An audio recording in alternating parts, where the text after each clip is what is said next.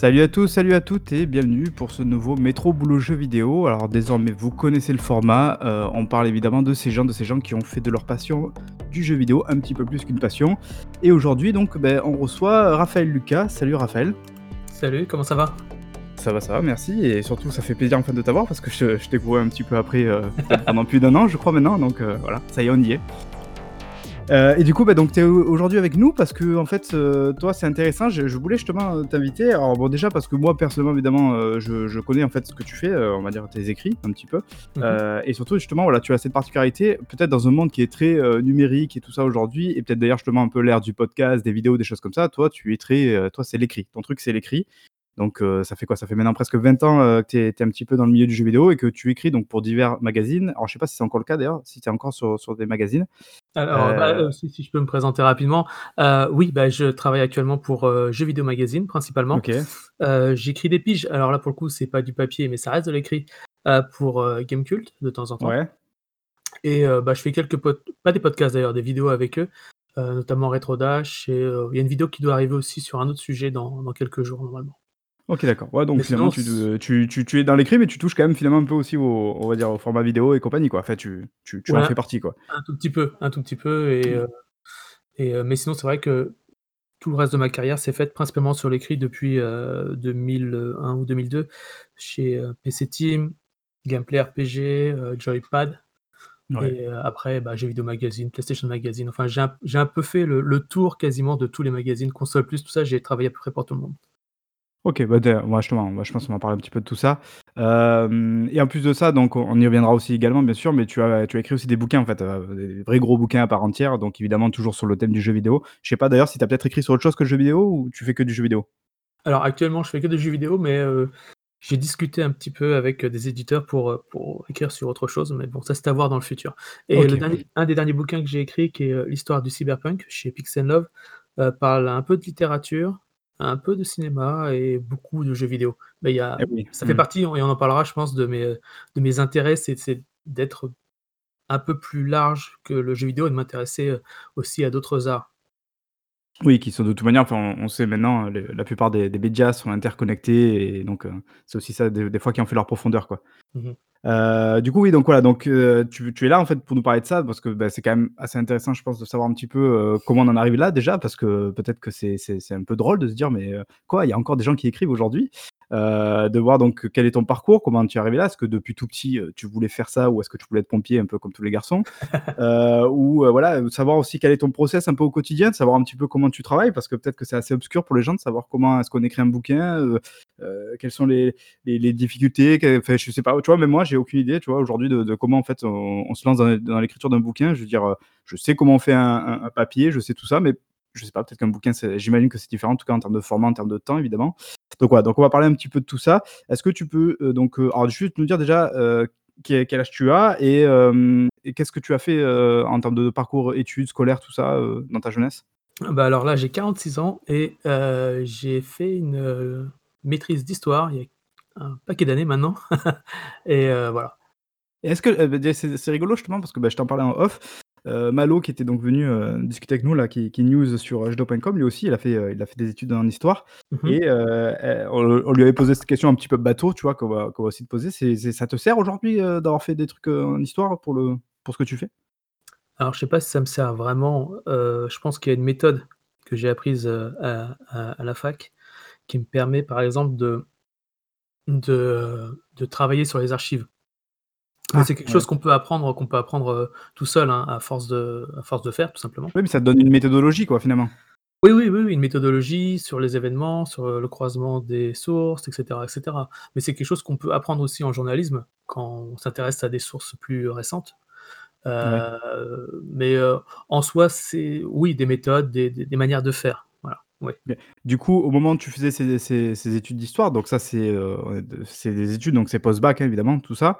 euh, t- tu écrivais pas du tout pour le jeu vidéo? Tu avais déjà commencé? Co- Comment ça se passait? À quel moment ça s'est croisé en fait Ou à quel moment ça a commencé? Ah bah alors, euh, on va remonter beaucoup plus loin dans le passé. Ah, Et en fait, alors, je me souviens pas exactement quand est-ce que j'ai touché la première fois à un jeu vidéo, mais c'était en 80, entre 83 et 84, je pense à peu près. Euh, et euh, dès 87, j'ai commencé, je crois, à acheter Tilt. Tilt Micro Loisirs, Ouais. heu et j'étais fan et je voulais absolument être journaliste de jeux vidéo à ce moment-là.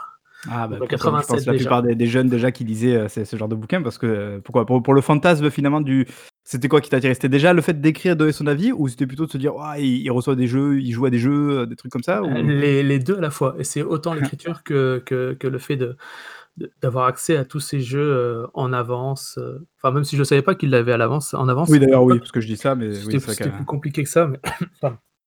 Mais donc il y avait ça et arrivé au lycée, j'ai participé à un à un fanzine de lycée, très officiel, ouais, qui s'appelait Le Petit Monstre et en fait, j'ai commencé à écrire mes premiers articles là-dedans et c'était en 89. OK. C'est rigolo parce que j'ai j'ai l'impression que enfin, c'est c'est à chaque fois que je vais je vais me renseigner justement sur la vie de de quelqu'un qui écrit ou des choses comme ça, Mmh très souvent ça commence par le par le fanzine en fait quoi. C'est donc comme quoi, il y a il y a vraiment cette, heu, cette manière déjà c'est c'est comment dire? Cette envie d'écrire qui qui te pousse jusque là quoi. Heu, alors que, beh, par exemple si je prends mon mon cas plus personnel où où j'ai pu un peu écrire pour pour des sites, je veux dire, je crois qu'avant le bac en fait, heu, j'ai jamais eu vraiment, la cette prétention d'écrire quoi que ce soit et j'étais, on va pas dire allergique en plus à la littérature, heu, j'ai fait un bac S en plus, donc tu vois? Vraiment pas du tout orienté sur le sur l'écrit pour le coup. Même si là aussi je vais te rejoindre dans dans le fait que ça me donne une méthodologie, je pense que j'utilise encore aujourd'hui, heu, tu vois? Le côté un peu scientifique. Mmh mh. Heu, mais par contre voilà, donc là moi, tu vois? Ça ça m'était jamais traversé l'esprit de me dire: «Allez je vais faire un fanzine, je vais faire un truc comme ça». Alors qu'effectivement je vois que beaucoup de monde ont ont commencé par là, mais bon, du coup j'imagine que ça t'a donné aussi une une base du coup.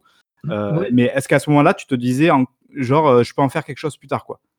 Heu, alors à ce moment-là, je ne le savais pas, mais mais l'écriture est quelque chose qui est qui est là chez moi depuis un un bout de temps puisqu'en fait, dès la 6e, heu, où j'ai commencé à à acheter des des jeux don heu, des des jeux de rôle pardon et des livres dont vous êtes le héros, heu, je commençais déjà à écrire mes propres règles de jeu et cetera et cetera. Donc tu vois, l'écriture était déjà là et j'ai Ouais. commencé, je crois, à écrire un 1er essai de roman ou des poèmes, heu, en 6e-5e. Ah oui d'accord, oui. voilà, Précoce il y quand avait même, une ouais.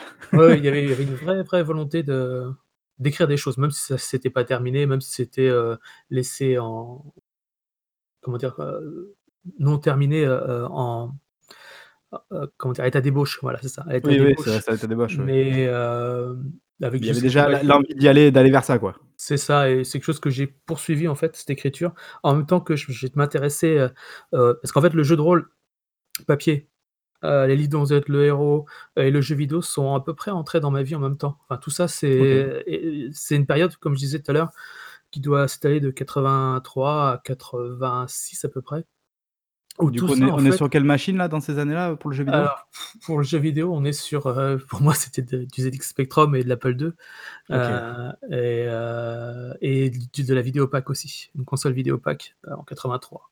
OK d'accord. Ah là là là je pense que pour les les plus jeunes, ça va être un petit peu compliqué à suivre, mais oui. Ouais, c'était une 1re console très, très simpliste et sinon j'avais un une sorte de Game& Watch qui s'appelait Epoch Man, qui était un un clone de Pac-Man, heu, construit par Epoch, donc le constructeur Epoch Mmh. et qui, heu et que j'avais, heu, littéralement défoncé puisqu'en fait, le score, un jour j'ai fait une une partie et qui s'est terminée le lendemain et et j'avais défoncé le score, je le le score était bloqué à XXXX. Ah excellent ça!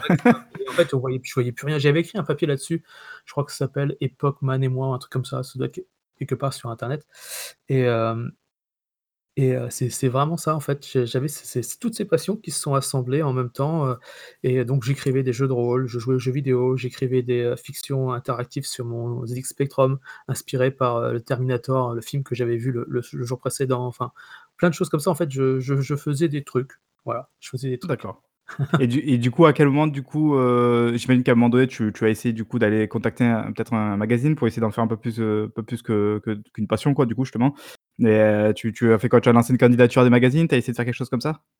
Alors ça, c'est arrivé après quelque chose qui n'existe plus aujourd'hui, à savoir le service militaire. En fait, heu, j'ai jamais été, heu, je me suis jamais dit que j'allais réussir à faire quelque chose de justement de de de de toute cette écriture, que ce soit les les les les les bouquins que j'écrivais, les romans, nouvelles ou heu ou les, heu, les les jeux don les jeux de rôle, pardon. Heu et donc heu, bah, j'ai non, j'ai pas j'ai j'ai poursuivi des études assez classiques en ne sachant pas où aller. J'ai été en histoire, heu, parce que ça m'intéressait et Ouais. puis, bah, donc j'ai fait mon service militaire et après le service militaire, il a fallu travailler et donc heu, 1re chose que j'ai faite, c'est, heu, bah, je me suis dit: «Bah, pourquoi pas?» et j'ai, heu, J'y ai été directement. J'avais un un petit CV de prêt, j'avais des articles qui étaient prêts. À l'époque, c'était sur Arcanum et c'était quoi l'autre jeu? J'avais préparé 2-3 articles et heu, j'ai donc été voir directement les les rédactions et la 1re que j'ai été voir, c'était, heu, PC Team. Ah oui, C'était un magazine. PC et en fait, heu, j'y suis arrivé, heu, vers 11:30-12:00 et le rédacteur en chef était là. Il a accepté de me recevoir. Il a regardé mes papiers, il a dit: «Bah, c'est bien, tu veux tu peux commencer quand?» Voilà. Ah bah, cool. Est-ce que ça marche ça encore comme ça aujourd'hui? Je suis pas trop sûr quand même? Heu, il y avait beaucoup de magazines à l'époque et notamment, heu, PC Team, c'était un tout petit magazine. Heu, je sais pas combien il y avait de lecteurs, mais c'était vraiment un tout petit magazine, une petite rédaction et aujourd'hui, c'est beaucoup plus, ramassé en termes Eh de oui. papier. Bah, Le d'ailleurs, justement, bon, ça aussi, c'est pareil, c'est un peu une question bateau, mais je veux dire là, justement, toi, du coup, maintenant que tu as tu as donc à peu près 20 ans, on l'a dit, de carrière derrière toi, donc tu tu as tu as connu, voilà, cette époque-là qui était quand même très faste aussi, après pour les magazines et compagnie.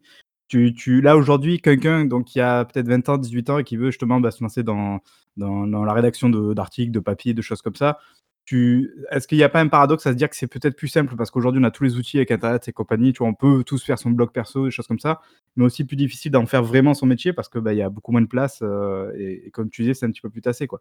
Ouais et puis il y a beaucoup plus de monde. Il y a beaucoup plus de gens qui veulent faire ce travail. Heu, tu penses qu'il y a une sorte de crédibilité aussi maintenant qui a été gagnée gagnée qu'à l'époque on n'avait pas? C'est-à-dire par rapport à qui? Bah, est-ce qu'il y a il y a donc il y a quoi? Il y a 20-30 ans, c'était pas, un peu bizarre de dire, tu vois: «J'écris sur le jeu vidéo», quoi? Si, si, si, si, si, les gens croyaient en fait, même aujourd'hui encore un peu, hein, dans ma famille, ils croient qu'en fait je passe ma journée à jouer aux jeux vidéo et que Le fameux cliché, oui. le fameux cliché, mais heu, bon. Oh arrête, on Heu sait que c'est vrai, hein, fais pas genre. et heu, non, non, crédibilité, je sais pas, non, mais il y a surtout beaucoup plus de candidats, et donc automatiquement pour, quand on voit un papier à un rédacteur en chef, en espérant avoir une place, c'est beaucoup plus difficile. Ah oui, ouais, Parce que, bah, il y a beaucoup il y a beaucoup, beaucoup de de de médias, en que ce soit des sites ou heu, enfin surtout des sites aujourd'hui, mais heu, les places sont, on va dire, chères. Comme elles Oui. l'étaient autrefois, sur les magazines papier, hein. Après, bah, c'est ouais, mais moi je je pense que magazine papier alors je je là, je m'avance peut-être un peu parce que moi j'étais pas du tout dans dans cette sphère-là, quoi, mais je veux dire, est-ce que, bah, donc tu disais justement PC Team, donc qui était un petit magazine, c'est ça? Si Ouais, si si je t'entends, voilà, à c'est ça. l'époque, tu étais donc quand même rémunéré? Oui, oui, à la pige. Voilà. Alors que tu vois aujourd'hui, par exemple, typiquement, heu, je pense que si on fait un un quota, peut-être que 80 % des gens qui écrivent sur internet, bon après peut-être avec une qualité discutable aussi pour certains, je le dis pas, heu, ne sont pas rémunérés, tu vois? C'est peut-être ça aussi la différence par rapport à l'époque où même si tu allais sur le petit magazine, tu pouvais quand même avoir 3 copecks, quoi. Oui, oui, non, tu étais payé avec le le tarif, heu, de base de de la pige qui était, est-ce que c'était en francs déjà à l'époque ou pas en 2000-2001? Heu, 2000-2001, on est déjà passé à l'euro. on était déjà en euros? Heu, ouais, ça devait être 50 € la page, un truc comme ça, donc tu faisais 2 pages, tu tu sortais, heu, 100 €. Parce C'était qu'après je me souviens de de de de Julien Chiez notamment, donc heu, quand il parlait aussi un peu de de son passé de quand mh. il a commencé à écrire donc pour les magazines, il disait vraiment que ch bah, je crois que c'est fin des années 90 où il y a eu, heu, bah, cet âge l'or même en termes de de tarifs. Il disait: «On gagnait des milliers et des cents, quoi, avec les piges parce qu'elles étaient très bien payées, qu'on en faisait vraiment beaucoup, et que voilà, que du coup c'était très avanta très avantageux», mais qu'après forcément il y a eu la vague avec ses retombées et que c'est devenu un peu un peu plus compliqué, quoi. Après je j'ai aucune idée, tu vois, aujourd'hui de, heu, bah, toi qui en fais un petit peu du coup, heu, sur les sites aussi, c'est bien payé la pige aujourd'hui? Alors sur les sites, c'est là que c'est le moins bien payé en fait. OK. Ah bah, tu vois, Donc même les dossiers, tout ça, c'est après c'est c'est c'est un travail que tu acceptes de faire et et au tarif tu connais le tarif. Après, heu, c'est aussi négociable, ça veut dire qu'un gros dossier, tu peux demander un peu plus. Un Ouais. un papier qui est fait dans dans l'urgence parce qu'il faut coller à une actualité, heu, dont tu as eu, heu, dont le rédacteur en chef a eu, heu quelques informations, quelques indices, qu'on lui a soufflé quelque chose et on te demande de faire un truc dans la nuit, heu, comme j'ai fait par exemple sur, heu, Gamekult il y a l c'était il y a 2 ans, là ou l'année dernière, je sais plus, quand, heu, Obsidian a été racheté et cetera, donc j'ai dû sortir un papier sur Obsidian assez rapidement. Ouais. Heu, ça, ça a été fait en une en une soirée, quoi, heu, parce qu'ils en avaient besoin pour justement coller à à l'annonce. Et ça, ça et peut du être coup ça se justement négocie, donc ça peut être un peu plus un peu mieux payé. Oui, ouais, après peut-être aussi que Gamekult est dans un format un petit peu particulier, non, avec sa formule premium, peut-être que ça lui donne justement des on va dire, une sorte, de comment dire? De c'est pas le c'est pas le terme, j'allais dire un trésor de guerre un petit peu qui permet de Non. voilà, de de financer voilà, ouais, non, je je sais que c'est pas c'est pas exactement ça, mais je veux dire dans le sens où leur formule premium est justement, en si j'ai bien compris en tout cas à la base ce qu'ils ont voulu faire avec, c'était justement pour essayer de pousser ce genre de trucs, faire des papiers, faire des voilà, des choses plus intéressantes que juste de la news, quoi. Donc Ouais, peut-être que je me dis: «Est-ce qu'ils ont pas mieux valorisé à un moment donné peut-être la pige, heu, que que d'autres sites?» après j'en sais rien parce que je connais pas non plus les voilà, les, le ce ce que payent la plupart des sites. Peut-être même aussi que ça se sait pas trop parce qu'il faut faut faire attention aussi à pas rentrer trop en concurrence, mais mais voilà, après, heu, je je sais pas, mais bon. Là, on a un petit peu avancé, on est sur Gamecult, on va un petit peu revenir en arrière. On va revenir notamment Ouais. donc à à ce fameux, cette fa cette fameuse époque PC Team. Donc toi, tu rentres par là, Mmh mh. hem, donc tu fais de la pige pour eux. J'imagine évidemment que ça te fait pas un salaire complet? Heu, A tu absolument pas, j'avais Voilà. j'avais 3- 3 pages par, heu, 3 pages par mois, 2 pages par mois, donc non. Du coup, tu as fait autre chose, j'imagine, à côté? Bah, en fait, j'ai commencé à démarcher à côté et j'ai trouvé des piges chez, le le fameux FJM, des frères Ah! Chemla, avec, donc Jay, Georges Grouard, Ouais, et ouais. j'ai bossé chez eux, ils avaient des magazines de cinéma qui étaient sympas. Ah! OK. Ouais, parce qu'on allait en on avait on était considérés comme, heu, un un un des vrais magazines de cinéma. Ça veut dire qu'on avait le droit aux projets de presse, heu, on avait le droit aux interviews avec des des réalisateurs et des acteurs. J'ai fait Donc en tant que que magazine, heu, jeux vidéo, vous aviez accès Non, aux non, non, magazine cinéma, il y avait des magazines ah oui, cinéma ouais, et d'accord, j'ai magazine participé d'abord aux magazines cinéma. En fait, j'ai postulé pour des magazines de jeux vidéo, mais il y avait pas de place D'accord. donc on m'a j'ai postulé Dans le groupe, il y avait d'autres, heu, d'autres, magazines, OK. Et il y avait des magazines de cinéma, c'était, heu, Ciné-DVD, heu, DVD Home et après il y avait, heu, ils avaient un truc qui s'appelait Fantastic Zone aussi, qui était un mag spécialisé dans le dans le fantastique, l'horreur, tout ça et donc on avait accès à toutes les, heu, à toutes les «stars» entre guillemets, heu, réalisateurs.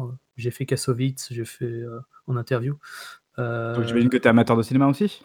Oui, bah, oui, oui, je à l'heure de. Terminator et compagnie, mais bon, ça, j'imagine que tous les enfants voilà, heu, c'est Mais tu aurais pu du coup faire une carrière dans le cinéma plutôt que le jeu vidéo? Bah, en fait, à l'époque où j'ai démarché plusieurs magazines, j'ai été voir, heu, Mad Movies, j'ai été Ah, voir, ouais. heu mais Mad Movies, il y avait pas de place et après il y a des gens que je connais qui sont là-bas d'ailleurs, hein, maintenant, Alexandre Poncet, par exemple, avec qui j'ai commencé, qui est toujours journaliste pour, pour Mad Movies et qui est aussi, producteur de de documentaires heu, qui m'a expliqué qu'en fait, c'était très compliqué parce que bon, le patron était un peu particulier. Mais bon, toujours est-il que, ouais, j'ai parti j'ai été voir plusieurs magazines de cinéma, L'Écran Fantastique, Mad Movies, heu, j'ai même été voir, heu, ah, heu, comment s'appelle déjà ce magazine, très connu? Sur le cinéma français, bon j'ai oublié, c'est pas grave. Première? Ouais, Première, tout ça, enfin bon, j'ai été voir tout le monde Mmh. et donc donc bah, il y avait pas de place malheureusement ou alors les piges étaient vraiment ridicules pour certaines pour certains Mais magazines. bon, tu tu étais pas forcément parti dans l'idée de dire: «Je veux absolument, heu, écrire dans le jeu vidéo ou je veux absolument écrire dans le cinéma», quoi? C'était 2- 2 Non, trucs qui te bottaient, tu t'es dit: «Beh, je peux écrire sur l'un et l'autre», quoi? cinéma, jeux de rôle, enfin Ah oui, jeux de rôle tout tout ça, heu, ce que tu apprends à faire quand tu es, heu, avec le temps, faut enfin je dis ça, j'en sais rien, c'est à à changer de comment dire? Pas de milieu, mais de mé de médias, de t'intéresser à plusieurs médias et à passer de l'un à l'autre. J'ai écrit des dans Ciné-DVD ou ou DVD Home, j'ai écrit des des papiers sur, heu, sur des DVD de techno, des choses comme ça, alors que j'y connais absolument rien. OK. Et je me suis mais je m'y suis intéressé pour pour écrire, heu et j'ai été lire des choses et Ah bah, du coup, bah, j'en voilà, profite? En peut-être de fait, tu demander ça. Est-ce que en fait. c'est possible d'écrire sur un truc qu'on connaît pas, du coup? A priori, oui? Bah, oui, oui, oui, effectivement. Après alors, heu, après c'est plus compliqué sur le autant sur le cinéma, c'est jouable, autant sur, heu, le jeu vidéo, ça me paraît compliqué parce que, par exemple, moi, j'ai écrit une fois sur un jeu de course auto plus jamais je le referai.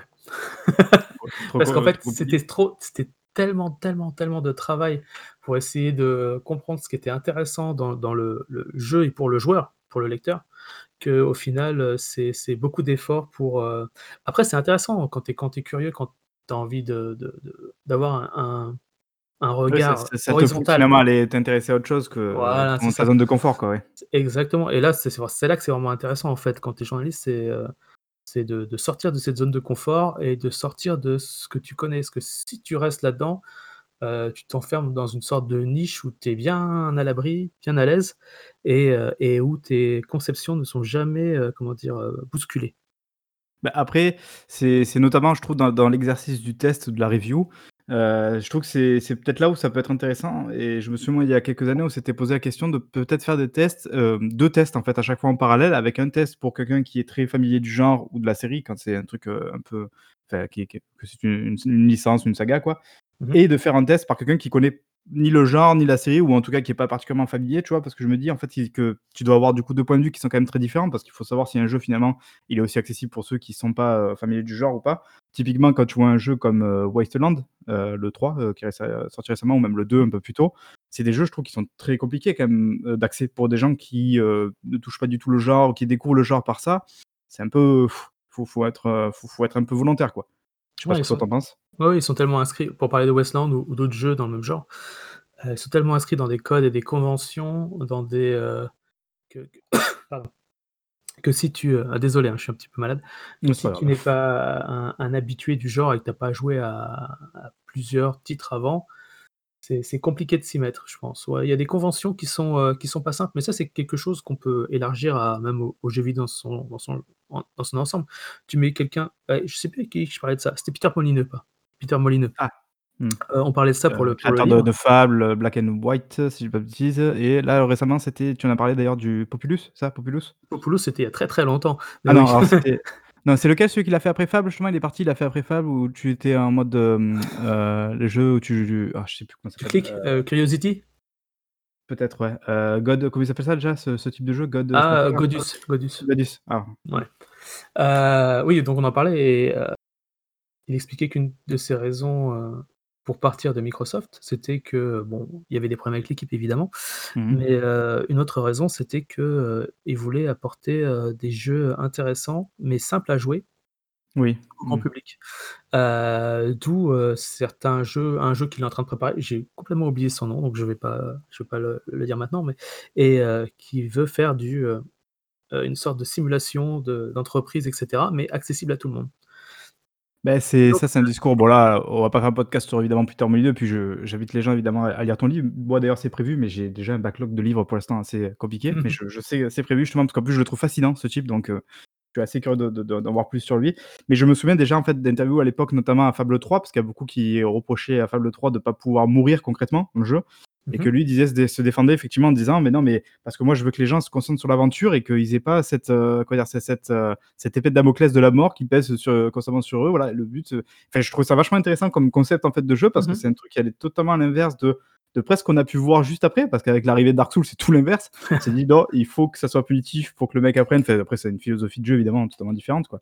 Mais mais ouais, non, c'est assez intéressant, de de ce côté-là, donc donc bon, j'imagine, heu, du coup que ton ton livre en parle plus profondément, donc Ouais. j'invite les gens à aller en parler à aller le lire, pardon et voilà, donc pardon, je t'ai coupé, je sais plus où on en était. Oui, on disait, si des jeux étaient plus ou moins accessibles, par le par leur code. Oui, c'est Mais ça, donc beh, Dark Souls, je pense que c'est un bon exemple justement de jeu typiquement où tu dois arriver, tu dois te soumettre en fait au jeu en te disant enfin comment dire? En ayant finalement l'humilité de te dire: «J'arrive sans savoir comment on y joue et il faut que je me plie aux règles du jeu». Heu, bah, est-ce que là d'ailleurs il y a pas presque un côté un peu jeu de rôle finalement, enfin, heu, jeu de rôle, heu, comme les jeux de rôle papier tout ça, où il faut que tu connaisses les règles en fait pour pouvoir y jouer correctement, quoi? Ouais, mais en même temps, c'est valable pour tout le jeu vidéo. Si tu connais pas l'ergonomie, heu, si tu que si tes doigts sont pas prêts Ouais, mais si tu prends un Call of Duty pour prendre un exemple très mais pop. ça, c'est ça ça là, on est en train de parler entre joueurs, qui qui qui Non, mais je veux dire n'importe qui, moi je sais ma ma compagne qui joue pas du tout, qui a Mmh quand même un petit peu joué à Call of Duty ici et là, elle a tout de suite compris quand tu arrives dans un jeu où tu as une arme comme ça, tu avances et tu tues les gens, tu vois? C'est un truc qui est très instinctif, quoi. Non, mais Oui, c'est c'est alors après peut-être que là, on peut aller plus loin et se dire parce mais qu'on a des pas références pop qui veulent que dès que tu as une arme et que tu es dans une guerre, tu tues les gens. C'est possible non, mais aussi, c'est c'est mais pas c'est pas tant ça que que l'ergonomie et que la prise en main. Tu sais très bien qu'une une manette, c'est pas c'est pas naturel pour quelqu'un qui n'y a jamais touché. oui, Même si même si je vois que mon fils de 5 ans qui n'a jamais joué, à aucun jeu vidéo, quand il voit la manette et qu'il la prend, il la prend parfaitement. Ça, c'est assez étonnant quand même. Alors, bah, mets-lui une manette de Nintendo 64, on va voir si s'il va s'en sortir aussi bien, c'est plus difficile. Oui, mais bon bon, bon là là on digresse un peu parce que c'est pas forcément le le sujet, heu, donc heu, du podcast. Donc là, tu disais donc toi toi du coup, tu es obligé finalement d'em d'empiler les piges. Est-ce qu'en donc tu tu arrives à donc à travailler pour plusieurs magazines, c'est ça? Mmh mh. Si j'ai bien compris? Ouais, bah, en fait en fait, je que travaillais tu pour, pour pour les magazines cinéma et Ouais. à un moment, demande si je suis un peu joueur PC, ce que j'étais à à l'époque, parce que j'ai j'ai pas dit, mais j'ai tout le temps, oscillé entre la console et le PC. J'ai commencé par une Mmh. Vidéopack, j'ai eu un Spectrum, j'ai eu un Amiga, j'ai eu une Master System, j'ai eu une Mega Drive, et cetera, et cetera, en fait, heu et un PC, Ouh, enfin, donc tu tu es passé par la filière Sega et pas par la filière Nintendo? Oui. Ah là là, il y en a peu, il y en a peu. C'est intéressant.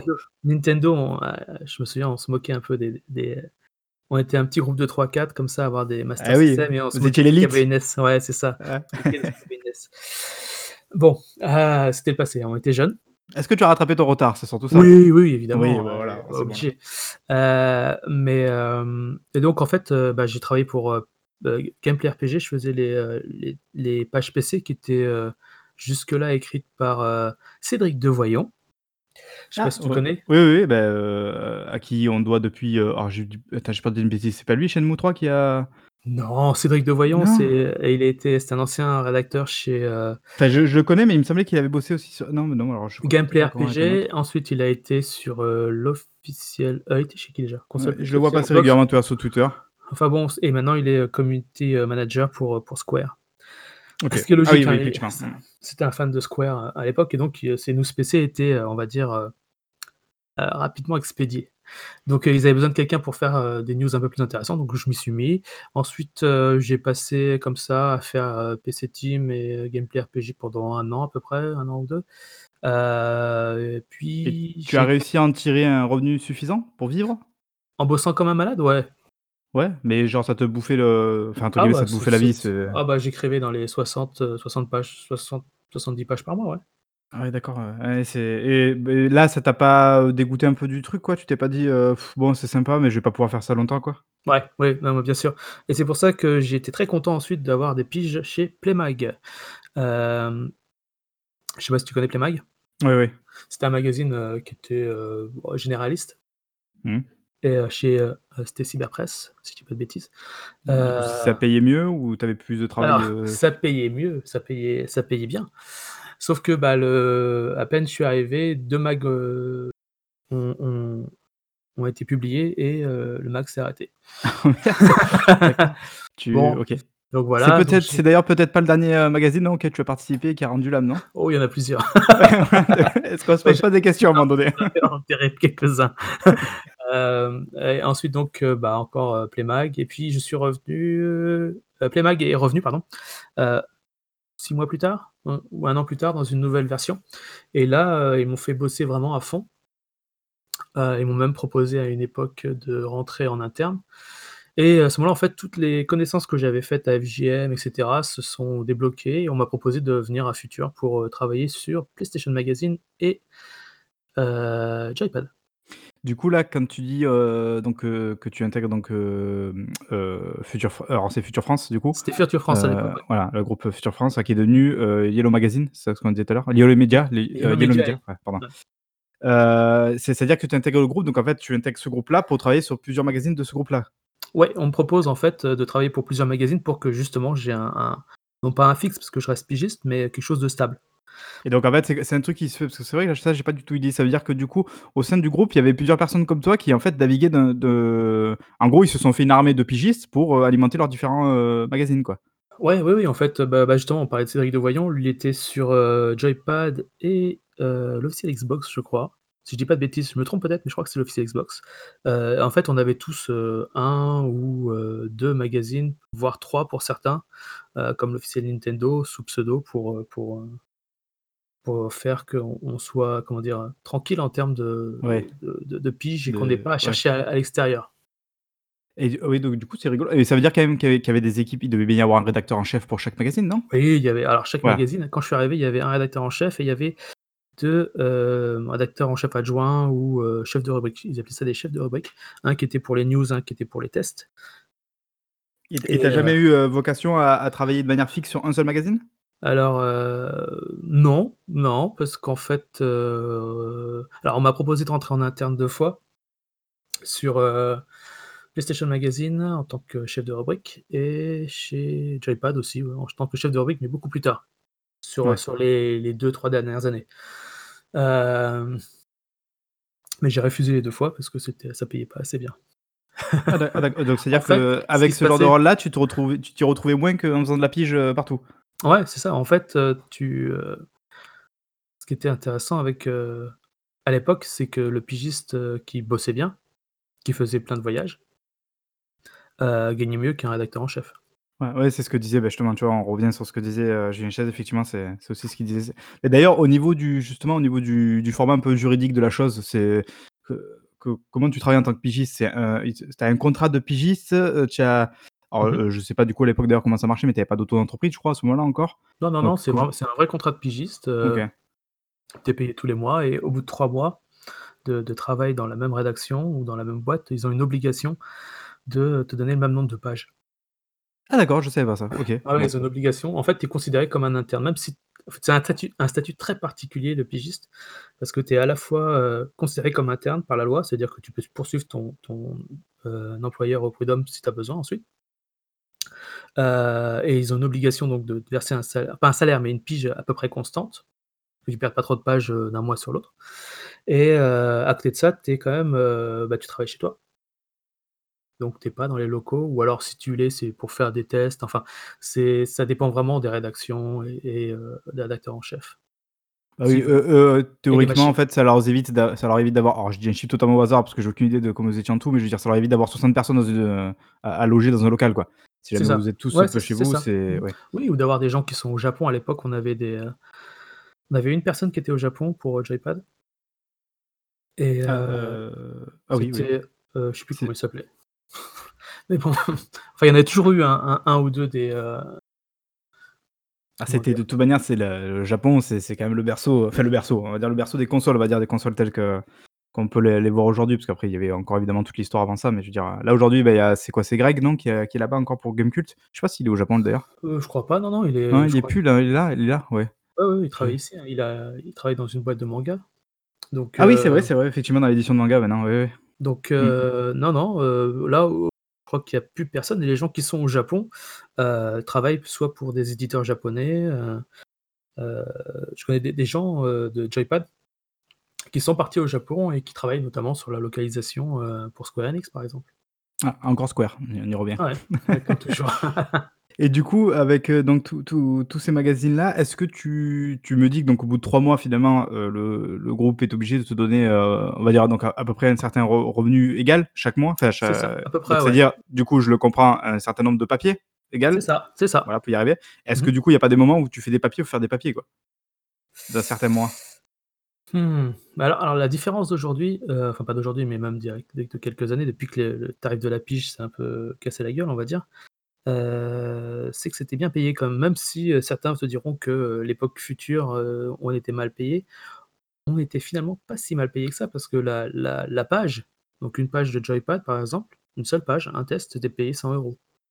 Ah oui, d'accord. Donc heu, l'époque, heu, sans sans rien cacher, je j'étais payé aux alentours de 3 000 € par mois, quoi. À l'aise, c'est bon revenu, plus quoi. ce n'est plus le cas aujourd'hui. Oui, aujourd'hui, c'est plus plus difficile, j'imagine, effectivement. Mais on en parlera tout à l'heure, notamment en termes de bouquins sur sur les revenus, comment ça marche, mh. parce que je pense que c'est un peu particulier. Heu, mais d'ailleurs, justement, donc tu tu as vite fait évoquer là, bon après c'est pas c'est pas l'idée évidemment de faire, quelconque polémique ou quoi, mais ça s'est plutôt mal terminé justement avec le groupe Futur, Yellow Yellow Media, tout ça, non? Il y a eu ça c'est mal je vais pas, heu, il y a un excellent bouquin sur, heu, qui est sorti sur, heu, sur la presse jeux vidéo, qui raconte à peu près tout ce qui s'est passé et justement la fin de Futur. Heu, ah alors tu tu ça tu as le titre, du bouquin? heu, ah bah je sais plus, c'est la presse, jeux vidéo, c'est chez Omake, je de la pas presse jeux vidéo. Il est sorti il y a il y a pas très longtemps, en même temps que mon Castlevania. Ah d'acc ah oui, donc oui, assez récent du coup, ouais. ouais, ouais, heu, bah je sais plus, je l'ai je l'ai quelque part devant L'histoire de la presse jeux vidéo, être dans un livre signé par un chercheur liégeois? Non, c'est pas ça? C'est celui-là? OK, Ouais, ouais. d'accord, OK. Bon, bah, voilà, bah, bon, pour les gens sais et il y a il y a plein d'intervenants, heu, futurs, d'avant, enfin bon, Dicord, tout ça. donc il y a des trucs croustillants un petit peu dedans, tu tu l'as tu l'as lu, du coup? Heu, oui, oui, je l'ai lu, ouais et Bon, tu le conseilles alors? oui, oui, oui, oui, non, mais non, mais bien sûr, évidemment. Ouais, je je non, ça aussi, je m'y mettrai. il est bien il est bien il est bien, il est intéressant. Il y a beaucoup de bon, coup, témoignages. je te laisse je te laisse continuer du coup sur Futur. Alors évidemment, une fois de plus, sans faire de enfin, c'est pas l'idée, c'est pas de la faire de la polémique, hein, Non, non, alors voilà, oui, alors le Futur Futur, ça c'est mal terminé, mais en soi, ça c'est pour ceux qui ça s'est enfin, en fait, ça s'est bien fait. Ça s'est bien terminé dans le sens où on a tous eu le droit à notre chômage, on a tous eu le droit à ceci, cela. Heu, enfin, la boîte a été rachetée une première fois d'abord par, heu, Yellow Media, enfin c'était plus compliqué que ça. Et comme quand tu es pigiste, tu t'intéresses pas non plus à tout ce qui se passe, hein. Tant qu'on te dit que ça continue, bah, tu Bah, toi continues toi, toi, tu l'as tu l'as pas ressenti spécialement en fait, Mmh, heu, non, dans ton si, quotidien, bah, quoi? c'est comme toutes les personnes qui ont vécu un un, heu, une boîte qui coule, enfin le la fin d'une boîte. C'est que, bah, tu Mmh. as du stress un petit peu pour, heu, pour, heu, bah, pour pour l'argent, pour, heu, pour ton loyer et cetera et cetera. Mais en soi, ça s'est plutôt bien passé, pour tous les gens qui qui ont qui travaillaient là-bas, même les pigistes, dans le sens où, où, bah, on a tous eu nos indemnités de chômage, enfin, on a on a eu tout ce qu'on avait à avoir. Enfin, en ce qui me Ouais. concerne, moi, ça a été le cas et les Ouais, gens que dont avec lesquels j'ai parlé dessus sur le sujet, m'ont dit qu'eux aussi avaient été, Bon, ça s'est terminé, mais vous étiez pas à la rue, quoi? Non, non, non, Voilà, non, c'est déjà déjà une bonne Bah, chose ça déjà. ça en fait, heu, les indemnités ont permis, par exemple, à Corentin Lamy et et toute Oui. la bande de de JV de lancer le magazine. C'est grâce à leurs indemnités, de D'accord, OK, ouais, je savais pas ça, OK. Et donc, bah, en fait, une fois que ça ça a coulé, moi j'ai été, on va venir au bouquin. Tu m'entends? Oui, oui, je t'entends, je Ah t'entends, ouais. je je Je une c'était donc en novembre 2012 et à ce moment-là, tu as 2 personnes qui m'envoient un mail, heu, Nicolas Coursier et heu, Mehdi, c'est quoi Ouais. nom déjà? Je sais plus. Hem et qui me demandent si ça m'intéresse de terminer un ils ont un livre en cours qu'ils veulent, veulent sortir, dans les semaines qui suivent. Je crois que c'était pour, janvier, février, je sais plus. Et ils voudraient qu'en fait je je termine un un un bouquin sur BioShock. Parce qu'ils ils aiment bien, ils m'ont lu dans Joypad, ils aiment bien ce que ce que je faisais. Attends, quand tu oui, donc oui, parce que sur BioShock, effectivement, tu étais coauteur, donc c'est-à-dire que vous ét tu étais pas seul, du En coup, fait en fait, ils ont et ils tu avaient reprends un truc, heu, qui est pas fini, du coup et tu dois le finir? C'est ça le alors alors ce qui s'est passé, c'est qu'en fait, heu, ils avaient écrit toute la partie BioShock Ouais. mais heu, il leur manquait, tout le background, Immersive Sim. Ils avaient pas tout ça et toute la partie, BioShock Infinite, qui n'était pas sortie à l'époque, heu et ils voulaient profiter, en fait, de la sortie du, du jeu pour, heu, pour lancer le le bouquin. Ce qui ce qui se fait, assez, régulièrement pour la plupart des éditeurs actuellement. C'est pas, quelque chose de d'original ou c'est profiter de la Bien sûr, bien sûr, de de de comment dire? De de la mise en lumière médiatique, Ça, la promotion pour ouais, cetera. lo Et logique donc en fait, et le terminer assez rapidement et bah, j'ai accepté et donc j'ai écrit un petit papier, enfin je sais pas combien de 100 000 signes je crois que j'ai écrit dans le livre, donc ça doit être, heu, 1/4 1/4 du livre je pense, un truc comme ça, heu, sur, heu, BioShock Infinite après avoir vu, une preview, parce que c'est ce qu'ils voulaient, heu, avoir développé donc j'ai développé des thèmes qui étaient dedans et qui au final se sont pas retrouvés dedans pour certains. Ah et donc une partie sur, sur, sur l'Immersive Sim et le FPS, la vue première personne et cetera et cetera. Ça, c'est moi qui l'ai écrit. Et quand on a alors je fais un bond en avant, quand le on a ressorti le le livre sur BioShock, quand ils sont partis de Pixel Love, c'est une longue histoire, on va peut-être pas rentrer dans les détails. Ouais, mmh. Ils ont été rachetés par, heu, Pixel Love, puis après ils sont partis. Enfin, c'est une histoire très compliquée et ce serait plutôt à eux de la la raconter. Heu, ils ont ressorti BioShock et en fait, je l'ai repris de A à Z, ça veut dire que je l'ai relu intégralement et j'ai, heu, copié-collé des parties, réécrit des parties et refait toute la partie BioShock Infinite. Même les parties qui Voilà. étaient pas à toi? Oui, oui, oui, j'ai, heu, j'ai évité d'aller trop dans leur, dans leur, dans leur partie à eux, mais j'ai, heu, comment dire? J'ai donné un une sorte de cohérence à l'ouvrage qui qui avait pas puisqu'en fait c'était, une critique que je peux faire à l'ouvrage, la 1re édition était vraiment un peu, peu bordélique ouais, fourre-tout, bordélique, mal mal mal agencé. Mais ça, après, que j'imagine que quoi qu'il arrive, un livre, quand tu l'écris à plusieurs, c'est la 1re difficulté, à mon avis, c'est de donner justement cette cohérence, heu, unique, heu, au livre, quoi. C'est ça, c'est ça et c'est aussi ce qui s'est passé avec, heu, Final Fantasy IX qui était un ouvrage, un peu, en attente, parce que l'auteur n'avait pas, avait fait le ne répondait plus et du coup, parce que tu as fait la légende de Final Fantasy 1, 2 et 3, donc là, tout seul, c'est ça? Ouais, alors en fait, ce qui fait, c'est que j ce qui s'est passé, c'est que j'ai fait 2 bouquins en «coécriture» entre guillemets, dans le sens où j'ai, heu, rempli les vides et heu et heu, rajouté des, des signes et des et Donc des et BioShock et des Final Fantasy 9? voilà, c'est ça et un une fois que ça s'est passé, j'ai proposé un ça c'était en février-mars 2013 à peu près, je crois et tout de suite après, je leur ai proposé, bah, tout simplement de faire un truc sur l'histoire du RPG. Ah du coup, alors là, c'est pas celui sur ouais, Final Fantasy, c'est tu effectivement, tu as écrit un bouquin, donc l'histoire du RPG passé, présent, futur, c'est celui-ci? C'est celui-là, et à Parce ce que donc tu es calé en RPG, c'est ton truc le RPG, clairement? bah, comme comme je te disais, heu, moi j'ai commencé, heu, enfin pour moi tout s'est entrechoqué en quatre entre 83 et 86 avec, le le jeu de rôle papier et le jeu vidéo. Donc moi je suis fan d'arcade, de base, Ouais. mais je suis aussi super intéressé par, heu et fan de de de jeux de rôle papier et heu et des systèmes et de l'histoire du média et cetera et cetera. Donc tout ça pour moi ça se ça se comment dire? Il y a une logique de de heu, comment dire? Tout ça, ça se s'emmêle, s'entremêle, tu vois? OK, ouais. Pour moi, c'est logique, les systèmes quand quand tu connais un petit peu le jeu de rôle papier, tu vois comment les systèmes ont été interprétés par le jeu vidéo et cetera et cetera Oui, beh, on et c'est ce que a je voulais parmi les formats qu'on a sur Downgrade, on a le format analogique qui revient justement sur le jeu de rôle et les interconnexions entre le jeu de rôle et le jeu vidéo, heu, voilà, on a ça. on a un vieux dans l'équipe, donc évidemment, parce que c'est toujours un vieux qui parle de jeu de rôle, voilà, qui qui parle de tout ça.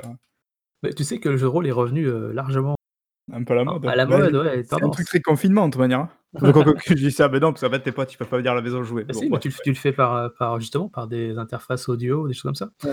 Hem et donc voilà, donc heu, oui, oui, j'ai proposé ça et et ce qui était rigolo, c'est qu'on avait un un on avait un dialogue qui était, qui était très, très, très amusant parce qu'eux, ils étaient sur: «Ouais, il faut parler de Mass Effect, machin, tout ça» et moi j'étais en train de dire: «Eh, c'est pas ça mon livre. Moi je moi je veux parler des des origines, ça veut dire, Donjons et Dragons, comment ça s'est constitué. Je veux parler, heu» heu, quand je leur ai envoyé les 1ers chapitres, donc les 1ers chapitres du livre, ils étaient un peu inquiets parce qu'ils trouvaient que c'était trop, trop vieux et trop, passé dans la mode et dans la tendance des des jeux du moment, tu vois? Mais je leur ai dit: «Vous inquiétez pas, il y aura du Skyrim, il y aura des trucs comme ça» et donc voilà, ça les a ça les a, comment dire? Du coup, tu as réussi finalement à trouver un compromis entre pouvoir parler du du passé, du présent, du futur, à la fois réussir à accrocher les wagons qui sont connus de tous et quand même parler de bah, après c'est ça qui est intéressant aussi, c'est justement peut-être de voir Bah l'influence des uns sur les autres et ça qui est alors pour moi, c'est ça qui est intéressant quand tu écris un livre, c'est que tu pars de quelque chose que tout le monde croit connaître ou tout le monde auquel tout le monde s'intéresse et tu vas le faire dériver vers, heu ou commencer par autre chose et qui va amener les gens à se dire: «Ah mais j'ai appris plein de trucs sur» du moins on peut l'espérer, heu, dans ce bouquin où, heu, en fait, heu, moi c'était ce jeu-là qui m'intéressait et le mec va me parler de, par exemple, imaginons sur BioShock, de, de l'arrivée de l'immersive sim. Qu'est-ce que c'est que l'immersive sim? Comment ça comment ça se construit, historiquement, entre, avec Ultima Underworld et cetera et cetera, Ouais. tu vois? OK. Bon, bah, après oui, c'est ça qui est intéressant. D'ailleurs, c'est assez intéressant, alors juste on revient sur ça parce qu'après on en termine peut-être avec ce bouquin-là, BioShock. Heu, tu as dit donc que tu tu avais un petit peu évoqué les thèmes par rapport donc à Columbia, j'imagine et Ouais. heu, tout ce que ça raconte parce qu'évidemment on sent, heu, toutes les influences un peu KDA tout ça. Est-ce que tu t'es mh. trompé sur certains trucs avec du recul ou?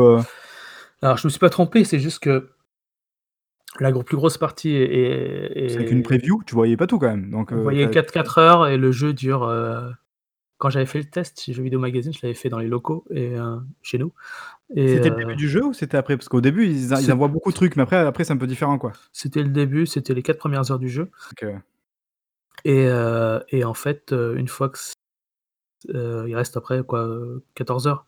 Bah, c'est vrai qu'il y avait pas la fin, avec le les Ouais, phares, avec tout les ouais. ça, voilà, enfin bon, on va pas spoiler ceux qui y ont pas joué, mais il y avait pas tout ça donc et ça, c'est ce que j'ai remis ensuite, plus les DLC dans, dans le bouquin qui est ressorti, heu, une fois qu'ils ont que Mehdi et Nico ont fondé, heu heu, Sœurs Bon, clairement, il faut pas acheter la 1re version de ce livre alors.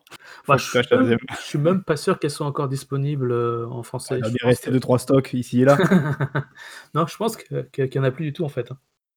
Ça, tu aimes tu aimerais le faire, heu, sur d'autres de tes bouquins ça? Genre, peut-être revenir dessus et essayer de de je sais pas, de de de retailler un petit peu les les angles et tout ça? Bah, en fait, Bon, j'imagine qu'un livre, tu peux toujours l'améliorer? Non? Oui, De non, base? heu, l'histoire du RPG, heu, je pense que en fait, on m'avait donné une limite de signes, heu, pour l'histoire du Ah. RPG et donc j'étais limité par ça et donc le bouquin doit faire dans les 600-700 000 signes à peu près. Mmh. Entre, heu, entre tout ce qu'il y a parce que je je je j'intègre les commentaires photos où souvent il y a des informations supplémentaires et ouais, il faudrait ajouter un peu plus sur du côté japonais, peut-être sur l'évolution des dernières années puisque le bouquin est sorti en 2014. Il s'en est passé des choses depuis. Ouais. Donc hem, donc ouais, ouais, ce serait mais je pense que j'en ai parlé avec faire un là. DLC de ton bouquin, en fait. En fait, c'est ça. Faudrait faire un DLC du bouquin pour ceux qui l'ont heu, en approfondissant certains termes et il y a peut-être quelque chose là, dans quelques, années qui devrait peut-être Ah, sortir un jour sur le sur le sujet, une sorte de DLC, voilà, mais un gros DLC. Sur des choses qui n'ont pas été évoquées ou pas assez en tout cas. Voilà. Ah donc tu vas quand même pas seulement sur des choses nouvelles quoi, tu vas aussi un peu revenir sur les trucs en arrière quoi? Bah, en fait, le le truc par exemple, tu vois, on va on va on va sauter à ensuite le Final Fantasy 1-2-3. Heu, il y a déjà des trucs déjà dans Final Fantasy 1-2-3 que j'avais pas pu faire dans l'histoire du RPG et que j'ai intégré à cet endroit-là. Ouais, bah, après c'est parce que Donc c'est fait spécifique. Enfin, c'est plus spécifique comme tu bah, dis, oui, si tu c'est es oui, limité à un nombre de signes sur l'histoire du RPG, tu peux pas parler autant de ce que tu veux sur chaque, heu, jeu quoi. voilà, c'est ça et donc en fait sur, heu, FF 1-2-3, ce que j'ai fait, c'est que la toute 1re partie, c'est, heu, c'est, heu, l'arrivée du, heu, du wargame et du jeu de rôle papier au Japon, ce que je n'avais pas fait, ou très peu dans l'histoire du RPG. Alors que juste évoqué. selon toi une j'imagine une part essentielle du Oui, de du genre quoi, c'est ouais. mais en fait, le truc, c'est que pour, si tu veux, reconstruire l'histoire du RPG, il faut il faut prendre le le bouquin Histoire du RPG, le bouquin sur l'histoire, heu, de FF 1-2-3 et il faut les coller ensemble quasiment, Ah, c'est un peu complémentaire quoi? Mmh. Ouais, y a des il y a bah, en fait, c'est ce que j'avais dit à Mehdi. Je lui ai dit: «Je vais faire une 1re partie qui sera un peu complémentaire de l'histoire du RPG». Heu, mais bon, il y y a il y a encore d'autres choses à faire sur sur, sur sur le JRPG et tout ça. Voilà. Et du coup, donc tu nous as dit parce que là on parle très spécifiquement des des livres, mais donc donc après, heu, toute l'histoire avec Future France, tout ça, donc toi Mmh. tu as commencé à écrire donc ces bouquins, donc on est venu te chercher en fait finalement pour du coup déjà compléter le 1er bouquin. Toi, ça t'était déjà pas venu à l'idée, heu, de se dire: «Je vais peut-être écrire un livre un jour» ou quelque chose comme ça? Alors malheureusement, il ne me vient pas beaucoup d'idées par Ah! rapport à ma carrière de manière générale. Tu attends que les choses arrivent.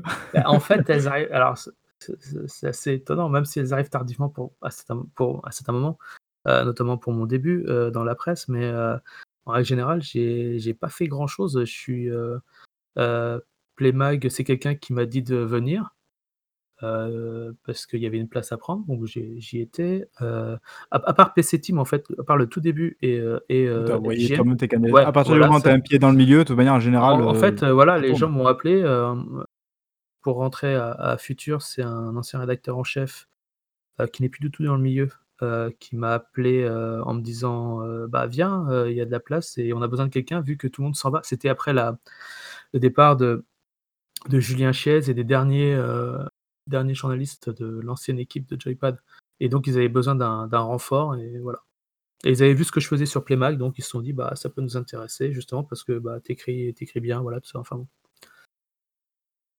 OK. Bon après, bah, ça c'est un peu c'est un peu ce qu'on peut observer je pense de manière de manière générale, même encore aujourd'hui, c'est que si tu finis par écrire pour un site, heu, donc qui est un peu, heu, qui est un peu, on va dire sur le devant de de la scène tout ça, après ap je pense qu'à partir du moment où tu as un pied dedans, tu as fait évidemment aussi du bon travail parce qu'il faut quand même que ça ça soit ça. Je Mmh pense mh. qu'après, bah, tu rebondis un peu à droite à gauche parce que ça y est, tu as déjà le le pied dedans et que tu es dans le es dans la machine, quoi. Donc après toi finalement tu as fait les efforts au tout début peut-être pour rentrer donc chez PC Team et après à partir de là finalement, ouais, tu as fait que rebondir, quoi. Ouais, en fait, c'est c'est des gens qui m'ont appelé, heu, Gamekult, c'est, heu, c'est le rédacteur en chef qui m'a qui m'a envoyé un message pour me dire que, bah, quelqu'un lui avait parlé de moi et que visiblement je serais, heu, un une bonne recrue pour pour Gamekult, quand ils Bah, cherchaient c'est beaucoup de c'est un peu flatteur ça quand même. Oui, oui, oui, oui, oui, oui, c'est c'est mais heu, donc voilà, donc en fait, voilà, c'est comme ça que ça s'est passé, heu, en fait, les gens m'appellent de manière générale. Voilà, c'est comme ça que ça bon marche. Enfin c'est bon savoir. Mais du coup donc le l'ironie étant que tu tu avais pas spécialement réfléchi à l'idée de faire un livre et donc mais quand on arrive et qu'on te dit: «Bah, est-ce que tu veux écrire pour un bouquin?» au début tu te dis pas justement, heu: «C'est pas c'est pas trop mon ma zone de de travail, quoi»? Ah, heu, si, puisque comme je te disais tout à l'heure, en fait, heu, moi j'écris à côté, donc pas du jeu vidéo, mais des romans, des nouvelles, heu, depuis que j'ai, heu, 12 ans, 13 ans, heu, ou des règles de jeu de de rôle, donc heu, c'est quelque chose que je fais naturellement et en 2002 quand ou 2001 quand on me dit de venir pour, enfin quand je vais dé démarcher, PC Team, j'avais déjà pour moi et ça a pas été édité, j'avais déjà écrit 2 romans, quoi. Donc en fait, des des des trucs qui font, des bouquins qui font, heu, 500 000-600 000 signes, ça ça me fait pas peur parce que c'est quelque chose que j'ai déjà fait, mais pour le plaisir. Ah oui, oui. Donc en fait, heu, moi j'ai pas tu vois? Enfin, je vais pas me m'en vanter ni quoi que ce soit, hein, mais j'ai pas trop de problème avec l'écriture. Oui, mais Heu après est-ce que c'est quand même pas la même chose quand tu fais, heu, déjà un produit de commande? Parce que c'est un produit de commande finalement, le BioShock? Et tu te dis: «Est-ce qu'il faut enfin, il faut que ça soit bien fait, ça va être publié, ça va être lu, ça va être» non, as pas une pression, heu? non, parce qu'en fait j'avais, bah, non, quand quand tu as déjà dou 10 ans de de journalisme jeux vidéo derrière toi, tu es habitué à ce que les gens te lisent, heu, tu te poses plus trop de questions en fait, hein, sur, heu, sur comment vont interpréter les gens, comment vont, heu, recevoir, heu, les gens. C'est c'est Alors, ce que je veux dire va peut-être paraître, c'est enfin, c'est vraiment plus ton problème, quoi, en fait. Toi toi, tu es payé par quelqu'un pour faire un travail. Comme toi, tu es payé dans ton boulot pour faire un boulot, enfin un job bien précis, Mmh. bah, tu le fais. Mon job à moi, c'est c'est d'écrire, c'est de rendre des papiers, c'est d'aller faire des interviews de de gens, heu, au Canada, aux États-Unis, Oui, mais tu tu te soucies quand même de la qualité de ton papier. Tu peux pas tu peux Ah, pas être déconnecté comme ça, quoi. Ah mais non, non, je suis Oui. pas déconnecté. Moi mais la la qualité, c'est pas celle que que je vais comment dire? Après, c'est ton standard de qualité et puis Ouais. évidemment, tes rédacteurs en chef, heu, ils sont derrière toi pour te dire: «Bon voilà, ça là, ça va pas, j'ai pas trop aimé ça» ou alors «C'était très bien», enfin des fois, enfin, tu vois? C'est Ça t'arrive ça des fois que donc bon, donc que ça soit un rédacteur en chef dans le cas peut-être de Future France ou là mmh ou mh. là de l'éditeur, tout ça, quand tu fais un bouquin, que tu dis: «Mmh, là, c'est pas exactement ce que j'attends» ou ou «C'est pas terrible» ou est-ce que tu as une liberté totale de création, heu, Alors c'est pour, peut-être plus sur la forme que sur le fond, peut-être? ne non, en fait, c'est plus, heu, sur sur Joypad, par exemple, une fois, quand Laurent Dehep est devenu rédacteur en chef, heu, il m'a repris plusieurs fois parce que j'étais trop, verbeux, on va dire, ou trop, heu, Ah. c'était trop c'était trop écrit pour lui et ça manquait de Qua de 4 phrases que tu aurais pu faire en 1, quoi? ah, c'est pas non, c'est c'est pas ça. Alors moi, c'est c'est plutôt le contraire, c'est j'ai tendance à être très dense. C'est-à-dire que mes phrases et heu et on m'a on me l'a reproché des fois même, hein, des chapeaux qui sont où il y a 3 idées dedans, heu, mais qui qui sont collés, quoi, enfin ça marche. C'est lisible, c'est juste que c'est trop trop dense. C'est plutôt le contraire. Moi, j'ai pas la la maladie du du de il faut que j'écrive contrairement à d'autres collègues. Ah, on dira pas qui. J'ai pas là, pas au contraire, je préfère écrire des des livres qui sont plus courts, heu, plus denses et qui vont, heu, à l'essentiel avec un un angle précis. Ça, c'est un truc que j'ai appris alors, on va on va peut-être revenir sur, heu, sur la qualité, mais bon, des rédacteurs en chef qui m'ont repris en général, non. Après moi, j'aime bien, à part Laurent Dehep, évidemment. Mais, pour ce qui est des livres et ça, c'est un truc que j'ai découvert, heu, bah, en en faisant et heu, en fait, tu découvres ce que tu as envie d'écrire. Tu le fais pas dès le début, heu, là sur sur, Final Fantasy 1-2-3, heu, je crois que c'était le 1er, oui, ça doit être le 1er que j'ai fait tout seul. Enfin non, il y a l'histoire du RPG qui était qui était assez classique, que j'ai pas qui était d'une écriture classique, très, pas universitaire, mais on en était pas loin. Et j'avais un angle pour l'histoire du RPG déjà, c'était de montrer comment tout ça, ça avait s'était évolué et comment, heu heu, le JRPG et le RPG entretenaient des relations. C'est entre eux, ça veut dire que En fait, tu veux dire, c'est, heu, tu as introduit un propos, quoi, plus que de faire un un un angle. Moi, j'appelle ça un angle. Je sais pas un si angle, ouais, ouais. ouais, un Mmh. angle et en fait, je me suis rendu compte que de plus en plus, sur sur les bouquins que je fais, ça se, c'est de plus en plus présent et ce qui fait que je pense en l'air l'angle autant en termes d'écriture que, heu, de construction du, du bouquin.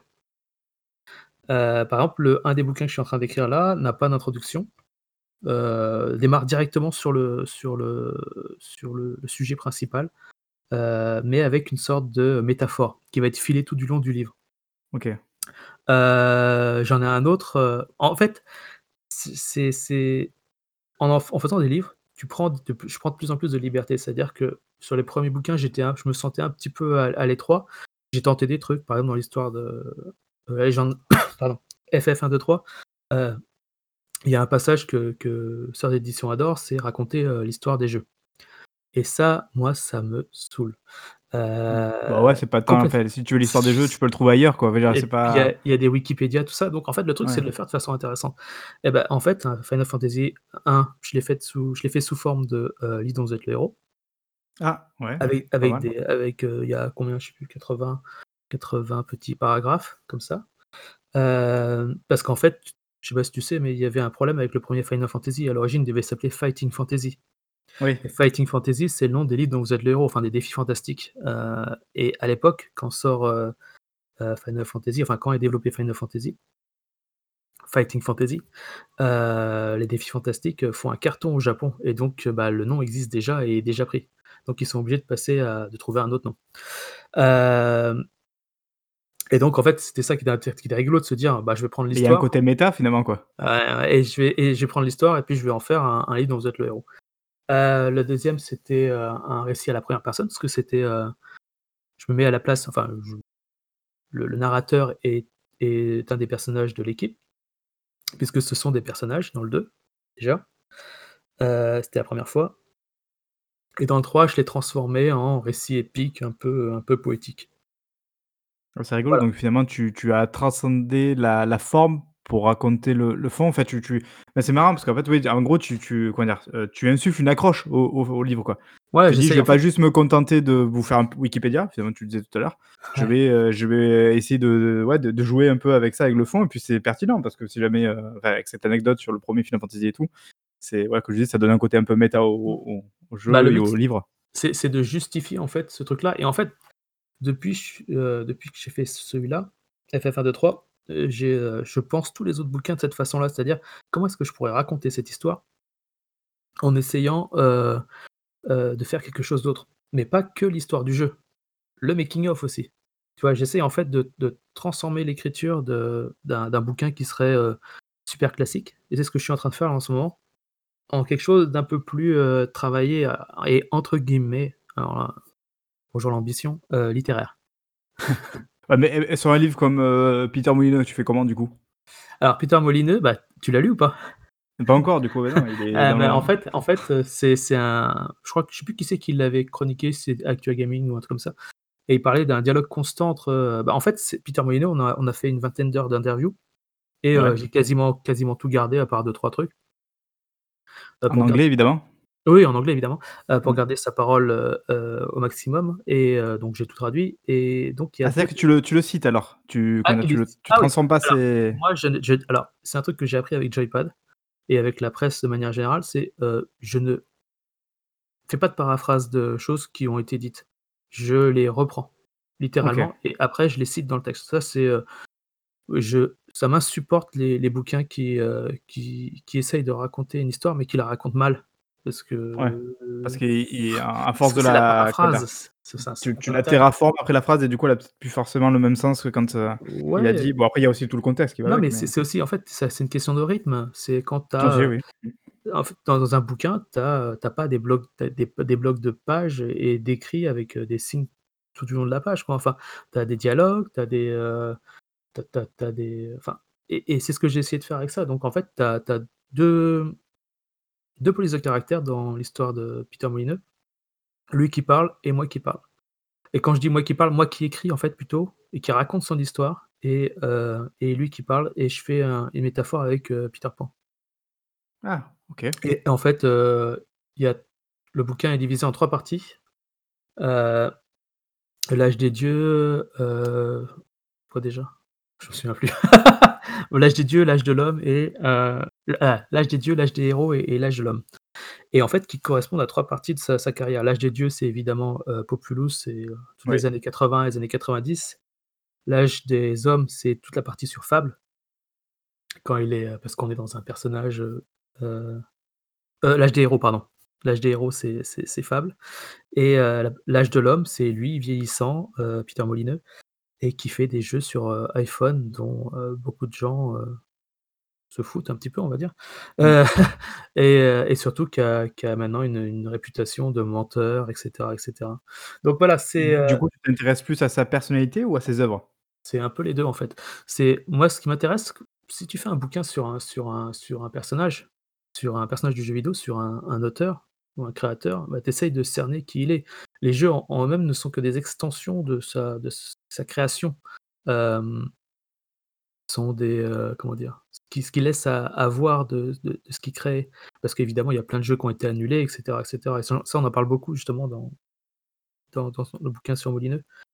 Heu, mais surtout, j'essaye de comprendre en fait ce qui se passe et qui il est et c'est ça qui est intéressant, c'est de voir un personnage très arrogant quand il a, heu, 25-30 ans, ça veut dire qu'il est au sommet de la gloire.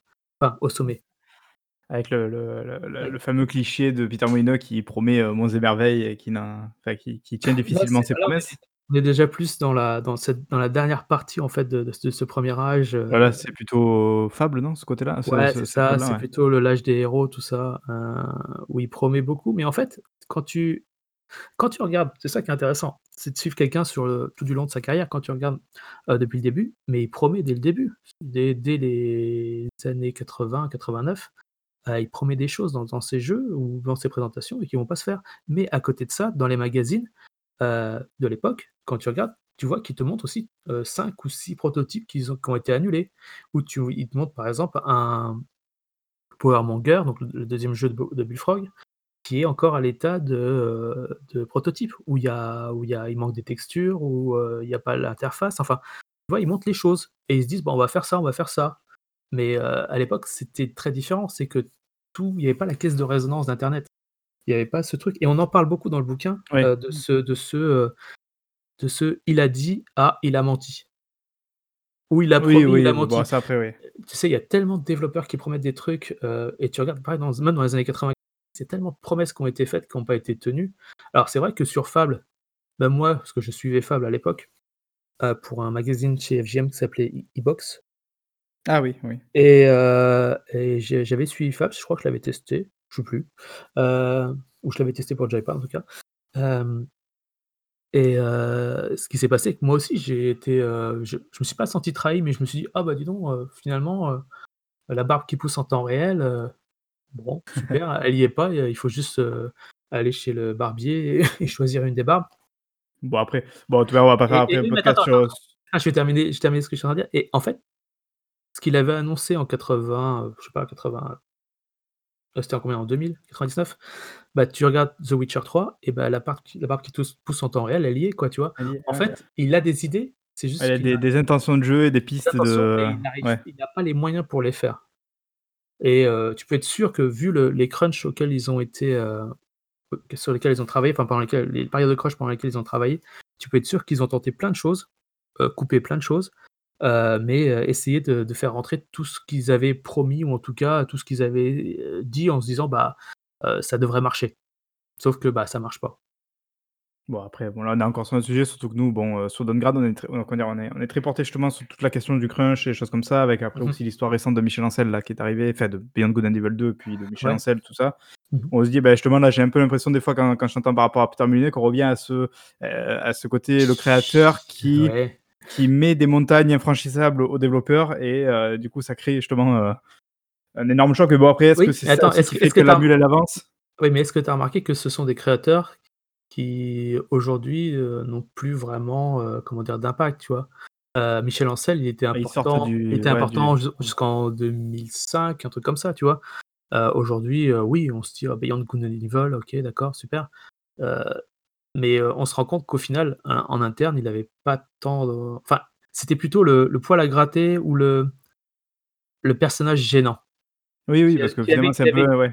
Une perception à l'ancienne du développement, c'est: «Bah, heu, on va changer ça» et là, tu as évidemment les animateurs qui disent: «Bah, ça fait 3 Oui. semaines que je suis dessus, bah, heu, ça va quoi, enfin» et lui, il voit pas ça. Et bah, Molineux, c'est exactement la même chose. C'est un un développeur qui vient, heu, des années 80, à l'époque où lui, il crunchait avec toute son équipe et tout ça et qui maintenant enfin qui maintenant, qui, à l'époque de Fable 3 par exemple, arrivait, il disait: «Bah, on va» ou Fable 2, il disait: «Bah, on va rajouter un chien» et il partait. Et les mecs étaient: «Heu, ah ouais? Bon Comment?» bah, tu vois? En fait, Non c'est mais ça, c'est c'est ouais, c'est c'est ouais, c'est bah, c'est un peu finalement c'est se faire, après, heu, nous au sein même de l'équipe, on n'est pas tous d'accord parce que voilà, on a des affinités différentes vis-à-vis de tout ça. Moi, je suis à la base fan de Michel Ancel, donc c'est vrai que c'est très compliqué aussi pour moi de de de réussir à avoir un œil objectif sur ça, quoi.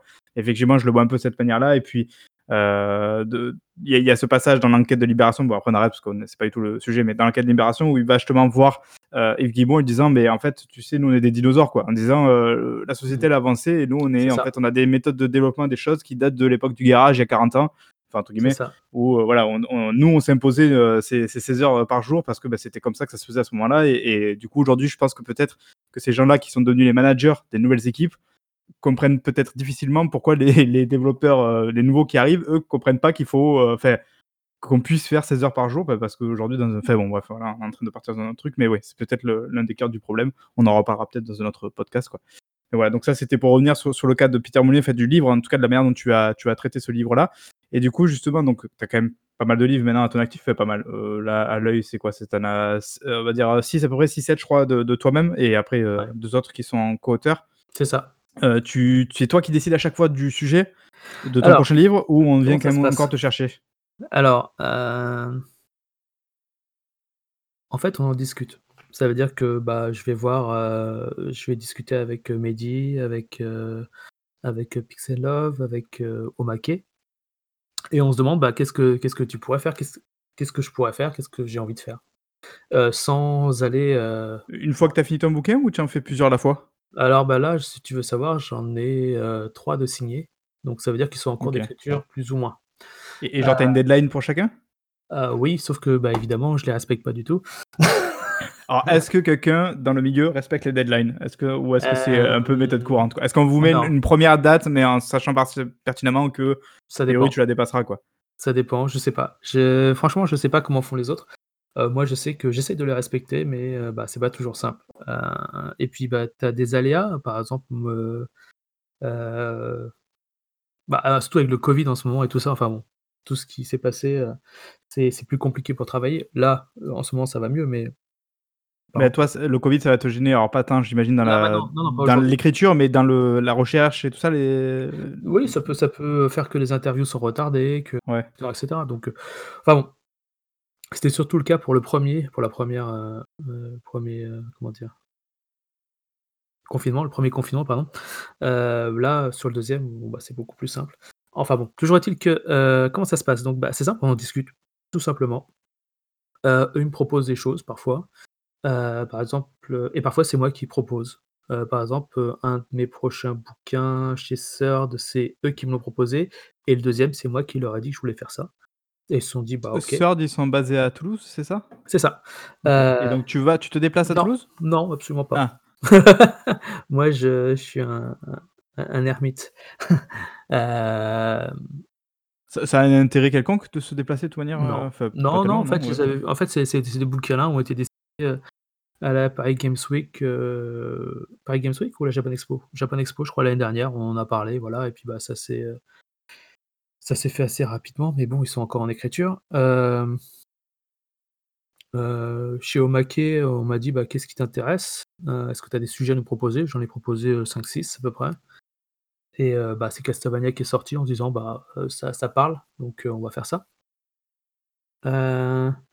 Et chez Pix, le Cyberpunk, c'est moi qui leur ai proposé en disant: Voilà, en «Bah, plus, c'est on» pile dans le dans la tendance du moment avec, Cyberpunk qui va arriver, le de 2077. C'est ça et surtout, ça me permettait d'écrire sur un truc que que que j'aime bien, à savoir, l'évolution, l'évolution des idées et des genres, heu, qu'ils soient littéraires ou ouais, surtout la transposition de mots en visuel et comment la 3D, heu, des 1res des années 80 s'était, heu inspirée du bouquin ou les jeux d'aventure pour, pour, pour créer des univers cyberpunk. On a eu beaucoup de jeux cyberpunk entre 80 heu, 88 et 92 à peu près et après, heu, bah, tu as eu System Shock et cetera et cetera, enfin Ouais.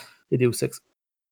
Mais heu, en fait, heu, voilà, c'était ça qui était intéressant parce que c'est c'est mes marottes, tout ce qui est, tu sais, heu heu, recherche de laboratoire ou heu, trucs expérimentaux des années 70, heu, ou que so que soit l'écriture. Par exemple, dans le bouquin sur Cyberpunk, je parle autant de, heu, de de William Burroughs, du Festin nu, que de William Gibson, heu, que de la Dream Machine de Guisin, qui était une sorte de cadre avec une ampoule au milieu, heu, sur un tourne-disque. Et en fait, tu te mettais devant avec les yeux fermés et tu avais, heu, de la lumière qui passait devant tes yeux.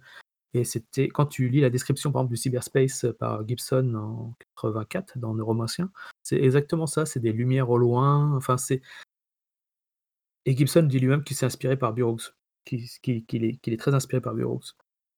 Donc tu as tout ça et en fait, moi, ce que je voulais, c'est heu, montrer comment est-ce qu'on est parti de d'expérimentation littéraire et artistique, donc heu, le Festin nu et heu, enfin, toute l'écriture de toute l'œuvre de Burroughs et de et de la Dream Machine, toute la Beat Generation, à William Gibson qui, utilise tous les écrits de Burroughs et la manière d'écrire de Bu Burroughs, le cut-up et heu, qui transpose ça à un univers de science-fiction, heu, proche, inspiré autant aussi par Philip K. Dick et d'autres, tu vois? Et heu, Thomas Pynchon, qui est un autre auteur. Et en fait, comment le jeu vidéo s'est emparé de ça après, juste après, en faisant une 1re adaptation, enfin bon, et cetera et cetera. OK et beh, donc du coup, ça attends, je me souviens plus, du coup, tu m'as dit, ça, c'est toi qui avais proposé le Cyberpunk, du coup? Ce celui-là, on était venu te chercher? Cyberpunk, c'est moi qui ai proposé parce que? Ouais. c'était une de mes marottes. Heu, qu'est-ce qu'il y a d'autre encore qui est sorti? Heu Après, oui, il faut pas dire peut-être ceux qui ah sont oui! en cours aussi, Non, non, justement, je vais éviter. Legacy of Kain, c'est moi qui ai proposé. J'ai peut-être fait une erreur dessus, je sais pas. Pourquoi? sur, bah, il y a des gens qui ont l'air de de reprocher un certain parti pris sur le bouquin. Je sais Ah. pas. Voilà. Après Bon après c'est après c'est à partir du moment où je pense où tu prends comme tu dis donc un angle où voilà que tu y insuffles un propos, tu Mmh. peux pas mettre tout le monde d'accord. Enfin je veux dire forcément il y oui, a Après, heu, voilà, après j'essaye de justement de maintenant de de comprendre des non pas des erreurs, mais des choses que j'ai faites et en me disant: «Bah, voilà, ça ça ça n'a pas si bien marché que je le pensais, donc on va essayer de faire autrement» et je vois là sur Castlevania, j'ai trouvé un un en fait, ça se construit l'écriture et Mmh. et pourtant, tu vois, ça fait, heu, si je te dis que j'ai commencé, heu, 12 ans à écrire des bouquins ou des ou des nouvelles, heu, tu vois, ça fait un bout de temps maintenant, ça fait plus de 34 ans que j'écris donc hem et depuis que je suis, heu, journaliste, j'écris tous les jours, plusieurs pages par jour. Ça prend du temps à écrire. Je sais que, par exemple, sur Joypad, j'avais expérimenté, des formes d'écriture sur, sur, l'officiel Xbox aussi, qui était très friand de ça à l'époque, sur le travail de l'écriture, soit en faisant des mots valises, soit en faisant des, des jeux de mots ou des, heu ou Ouais en tu trit ouais. triturant l'écrit, en fait, du coup, tu penses que tu cherches ton propre style ou justement volontairement tu tu adoptes différents styles pour, heu, bah, juste, Alors, je sais pas, pour les pour les magazines, ça dépend, tu vois? Par exemple, heu, sur PlayStation Magazine, j'avais un style assez simple, alors que sur Joypad, bah, j'étais beaucoup plus, libre de faire ce que je voulais. Et mais tu le sais, hein, tu t'en rends compte, tu tu tu envoies un texte, on te dit: «Ouais, là, heu, tu peux pas faire plus simple?» et puis, bah, voilà, tu as tout compris. Et par exemple, sur sur Jeux Vidéo Magazine, c'est une écriture, heu, plus classique, heu, pas trop, heu c'est pas qu'elle est pas travaillée, hein, c'est qu'elle est plus «simple d'accès», on va dire, entre guillemets. Plus grand public? plus grand public parce que c'est C'est ce la cible du magazine? exactement, c'est ce que dit la ce que veut la ligne éditoriale du magazine, grand public. Alors que, par exemple, un JV pourrait faire un beaucoup plus Ou, quand on parlait travaillé. tout à l'heure de The Game, enfin, on en parlait je crois en off, je crois qu'on a toujours pas parlé de là, là, le le magazine The Game donc qui existe plus aujourd'hui qui est sorti il y a je sais pas, il y a il y a quoi? Il y a 6-7 ans maintenant? Je sais même plus Ouais, c'est exactement. ça, ouais, ouais, il y Ouais, a eu, une ouais, qui vingt était un vingtaine de numéros. bimensuel, Mmh mh. heu et qui en fait était plus enfin comment dire? Il était c'est ce que j'essayais de dire tout à l'heure parce qu'en fait, je veux pas que ça paraisse comme, heu, comme étant un défaut, mais qui était plus plus dense, plus plus game cult dans l'idée, je trouvais, dans dans le sens où il y avait plus, heu, on était plus dans la l'analyse, plus dans la voilà, quelque chose d'un peu plus, heu, d'un peu moins facile à digérer peut-être pour, le grand public, quoi. Ouais, là là, bah effectivement, si jamais tu passes de Jeuxvideo Magazine, heu, JV Mag à peut-être The Game, tu as quand même un peu déjà 3 styles différents, quoi. oui, oui, peu heu, à l'origine, heu, ce game devait être une sorte de renaissance de Joypad. Tu vois?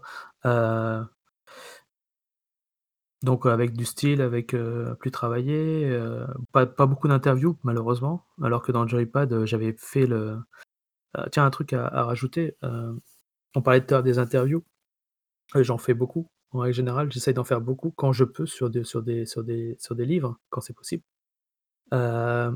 Mais tu vois, c'est un truc que j'ai appris sur, sur Joypad parce que, on avait une bah, déjà durant les voyages de presse, tu fais toujours des interviews et en plus, bah, je l'ai demandé, heu, je l'ai demandé je demandais des interviews en dehors de celles qui étaient, heu heu, comment dire? Proposées.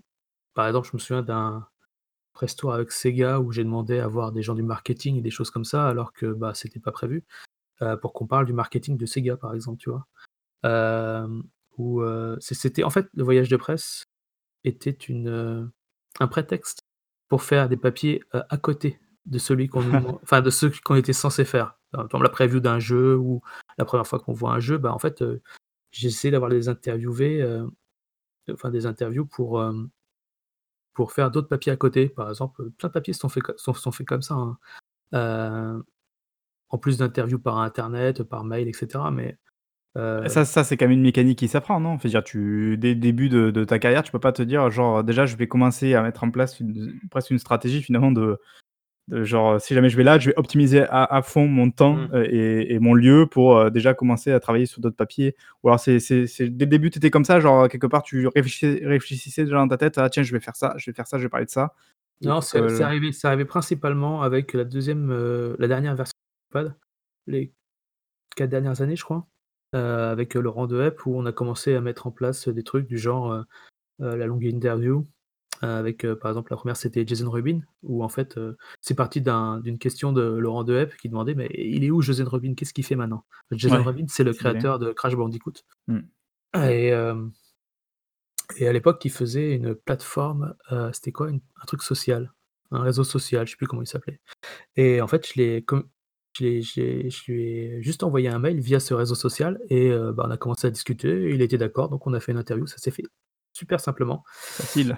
Ouais, ouais et en fait, plus simplement que que qu'on l'aurait cru, mais c'est juste que personne s'était posé la question de, heu et je remercie Laurent Dehaet pour ça, de: «Où est Jason Rubin et qu'est-ce qu'il fait maintenant?» Heu et en fait, c'est parti de là et à partir de là, bah, tu on a eu, heu, une interview, tous les mois de 20 000 signes à peu près, 20-25 000 signes et bon, bah, on à chaque fois qu'il y avait une présentation ou ou quand il y avait Je la crois que possibilité le le dernier Joypad, c'était Akira Yamaoka, non, je crois? Heu, c'est possible, je me souviens plus. dernier. Je Ouais, trouvais je ça tellement bien en fait que de d'en parler, fait de parler plus spécifiquement de lui parce que bon, évidemment, il est pas méconnu non plus, mais je veux dire, heu heu, peut-être qu'il est encore un peu trop méconnu à mon goût, heu, peut-être de certains, quoi. ouais, bon, non, mais on a fait on a fait pas mal de de gens, heu, qui étaient sur le devant de la scène à un moment, bah, mais même heu Jason Rubin finalement, je pense que le grand public ne co le connaît pas. Enfin, c'est pas quelqu'un, heu Oui, après, qui lisait Joypad? Est-ce que c'était le grand public ou pas? Mais ah c'était ça, intéressant. C'était intéressant de de de de l'avoir pour pour avoir son avis sur, heu, sur, sur le l'industrie du jeu vidéo à ce moment-là. D'autant qu'il en est revenu après, enfin, il est revenu à Facebook, heu, tout ça, enfin bon et il a eu, heu, il a liquidé quelques boîtes aussi entre-temps, enfin bon. Heu, donc heu, non, non, mais c'était c'était à partir de là, en fait, heu, on a commencé à faire, heu, sur Joypad, heu, on savait qu'on avait des des interviews à faire tous les mois, des longues interviews donc qui prennent du temps Et heu et c'est comme ça qu'en fait, j'ai commencé à faire une liste de de de gens qu'il fallait interviewer. Parce qu'en 90 des longues interviews parce que ce qu'il faut dire, c'est que Joypad, c'était pas, heu, signé au début. Quand Laurent l'a l'a l'a repris, il a il a viré toutes les signatures Oh, pour faire comme pour faire comme Edge et heu et parce elles qu'il craignait il craignait que les gens? Se s'identifient à un rédacteur parce qu'il voulait donner en fait, il voulait donner corps à Joypad plus qu'à chacun des Ouais. rédacteurs, c'est ça? Ouais, ouais, c'était à la Edge, en fait, OK. heu, ce qui était un choix. Bon, heu, bah, donc donc 90 des, heu, des longues interviews, c'est moi qui les ai faites et c'était des, heu, Bah, d'ailleurs heu Edge, heu, qui était vendu avec, heu, Joypad, donc ouais, heu, je perds ouais, non? qui Enfin c'est a on traduisait des des, heu, des articles, ouais. Et donc en fait, c'est de là qu'est venu ce ce réflexe de d'envoyer des demandes d'interview. Alors que maintenant, je pense que tout le monde le fait plus ou moins, mais c'est vrai qu'à l'époque, ça se faisait pas trop. En fait, il y avait une sorte de d'attentisme de la presse de, bah, l'éditeur va nous envoyer un truc, va faire nous faire faire une interview et puis, voilà, c'est fait De pas aller il y a pas l'habitude d'aller chercher peut-être le mec, heu ouais, bah, là on est plus dans l'investigation déjà quelque part, non? Un côté un peu bah, plus, oui, oui, oui, heu tout à fait, ouais. On était plus dans le, bah, dans aller travail de journaliste et heu, c'est ce qu'on a essayé de faire avec Joypad, savoir qu'il y avait des papiers qui étaient pas, pas pas évidents ou pas naturels, enfin pour un pour un pour un magazine de jeux vidéo, par exemple, on a parlé du marketing dans le jeu vidéo, comment ils travaillaient le marketing, où j'avais interviewé tous les gens de THQ, d'Eidos, heu, et cetera, et cetera, sur le marketing, heu, sur Tomb Raider, et cetera, et cetera. Bon ça, Tomb Raider, c'est un truc classique, mais heu, j'avais fait une interview du patron, d'Eidos à juste après le rachat de Square Enix, pour savoir comment ça allait. Enfin, tu vois? C'est des trucs qu'on voyait pas dans d'autres magazines et en fait, ça m'a permis de m'habituer à faire ce genre de de travail de, demande d'interview, interview et puis, bah, voilà, quoi. Ça, ça t'a donné déjà, heu, enfin ça ça a été un plus en fait au moment où tu es venu faire des enfin où tu Bah, en j es venu à faire des livres quoi? bah bah, oui, puisqu'en fait, j'ai j'ai pas d'hésitation à envoyer des mails et et ou Mmh. à enfin, à demander des demandes d'interview ou à ou à faire des des interviews sur long terme ou à ou ou à demander des gens que je connais dans le milieu. Par exemple, heu, les anciens patrons de BioWare et cetera, heu, qui se souvient encore de la caisse de de bière qu'on que que je lui ai offert, heu Ah! et qui et qui et qui, heu, qui répond à chaque fois que je lui demande, heu, positivement, quoi. Ou, heu, alors maintenant il est un petit peu en en disgrâce, mais, heu, Chris Avellone qui est qui était un qui est Oui, un Bon, il a eu il fait partie de de la vague MeToo, mais qui, mais qui, avait répondu, à chaque fois que je lui demande une interview, il répond, positivement et même si là, je pense que là, il va il va faire, il va se mettre en sous-marin. On va plus entendre parler de lui pendant quelques années, mais oui. Mais heu, jusque-là, bah, il ré il il répondait sans problème, quoi, à n'importe quelle question, n'importe quelle interview qu'on lui envoyait. OK. Parce que, bon, on s'était déjà vu plusieurs fois, on a discuté plusieurs fois, enfin voilà. Heu, c'est, hem Et puis, bah, je connais bien les de en 18 ans, même s'il y a eu des des gens qui sont qui sont partis entre-temps, bah, je connais bien tout ce qui est, heu, les attachés de presse, tout ça, donc je sais à qui m'adresser quand il faut, heu, quand il faut, heu, Ouais, avoir tu tu quelqu'un qui bah, travaille dans encore dans chez eux, ouais. milieux, tu t'es fait un réseau quoi, à force, Ouais, du ça. temps et des années, voilà. Mais par exemple, tu vois, sur un bouquin comme The Witcher, pour Peace& Love, pas celui chez Third, heu, j'ai un un autre bouquin parce qu'il avait été plus ou moins annoncé, heu, développé enfin écrit par Exerve et Oui, heu mmh, qui s'est mis du coup il y a quelques années à l'écriture de livres. Ouais et en fait, je savais qu'il y avait ça et je savais ce qui allait se passer. Ça veut dire qu'il allait suivre le le format de Third Edition, ce qui est pas une critique, hein, c'est le format qu'ils aiment bien avoir, heu et je savais que moi, heu, Peace& Love, ça les intéressait pas. Donc je me suis dit: «Bah, qu'est-ce qu'on va faire? On va essayer de faire autre chose». J'ai commencé à regarder la liste des développeurs de The Witcher 1, Witcher 2, Witcher 3 et j'ai remarqué qu'il y avait des, des trucs très bizarres, à savoir des équipes entières qui disparaissaient d'un épisode à l'autre et je me suis dit: «Tiens, c'est bizarre quand même, personne n'a jamais parlé de ça». Et en fait, ce qui se passe, c'est que, heu, j'ai, heu, envoyé des demandes d'interview à l'équipe de Witcher 1 et 2, des gens qui ne sont plus chez CD Projekt et qui Ouais. évidemment ont tout lâché sur CD Projekt et comment c'était un nœud de vipère, hein, Oui, parce que je crois que c'est ce qu'on a vu récemment justement comme quoi le, le le game director de Witcher 3 était un ancien de Witcher 1 et que et que pour lui justement, ça paraissait tout à fait, logique de cruncher, de ça faisait partie de son de son mood de développement quoi en et même temps, que des des gens des gens de de The Witcher 1, il en reste 2 à à CD Ah Projekt, hein. ouais? D'accord, Oui. Bah, après est parti. En fait, ils ont ils ont de petite anecdote, Witcher 1, heu, ils ont eu 1 an et demi de crunch avant de sortir le jeu. Ah ouais, ouais, bah, là, ils en sont à combien tu penses avec Cyberpunk? Ah ouais, là, je crois que l'année et demie à mon avis, on l'a dépassé là, Ouais, et ouais, je je je je sais même pas, mais je pense que pour Witcher 3 déjà, ça devait être plutôt costaud, quoi. Ouais. Oui, bien sûr. Non, mais voilà, c'est donc le but était de se dire, hein, le bouquin The Witcher était mon angle c'était, heu Ouais, mais intér oui, tu es allé chercher, c'est oui, c'est le bordel à CD Projekt, en fait.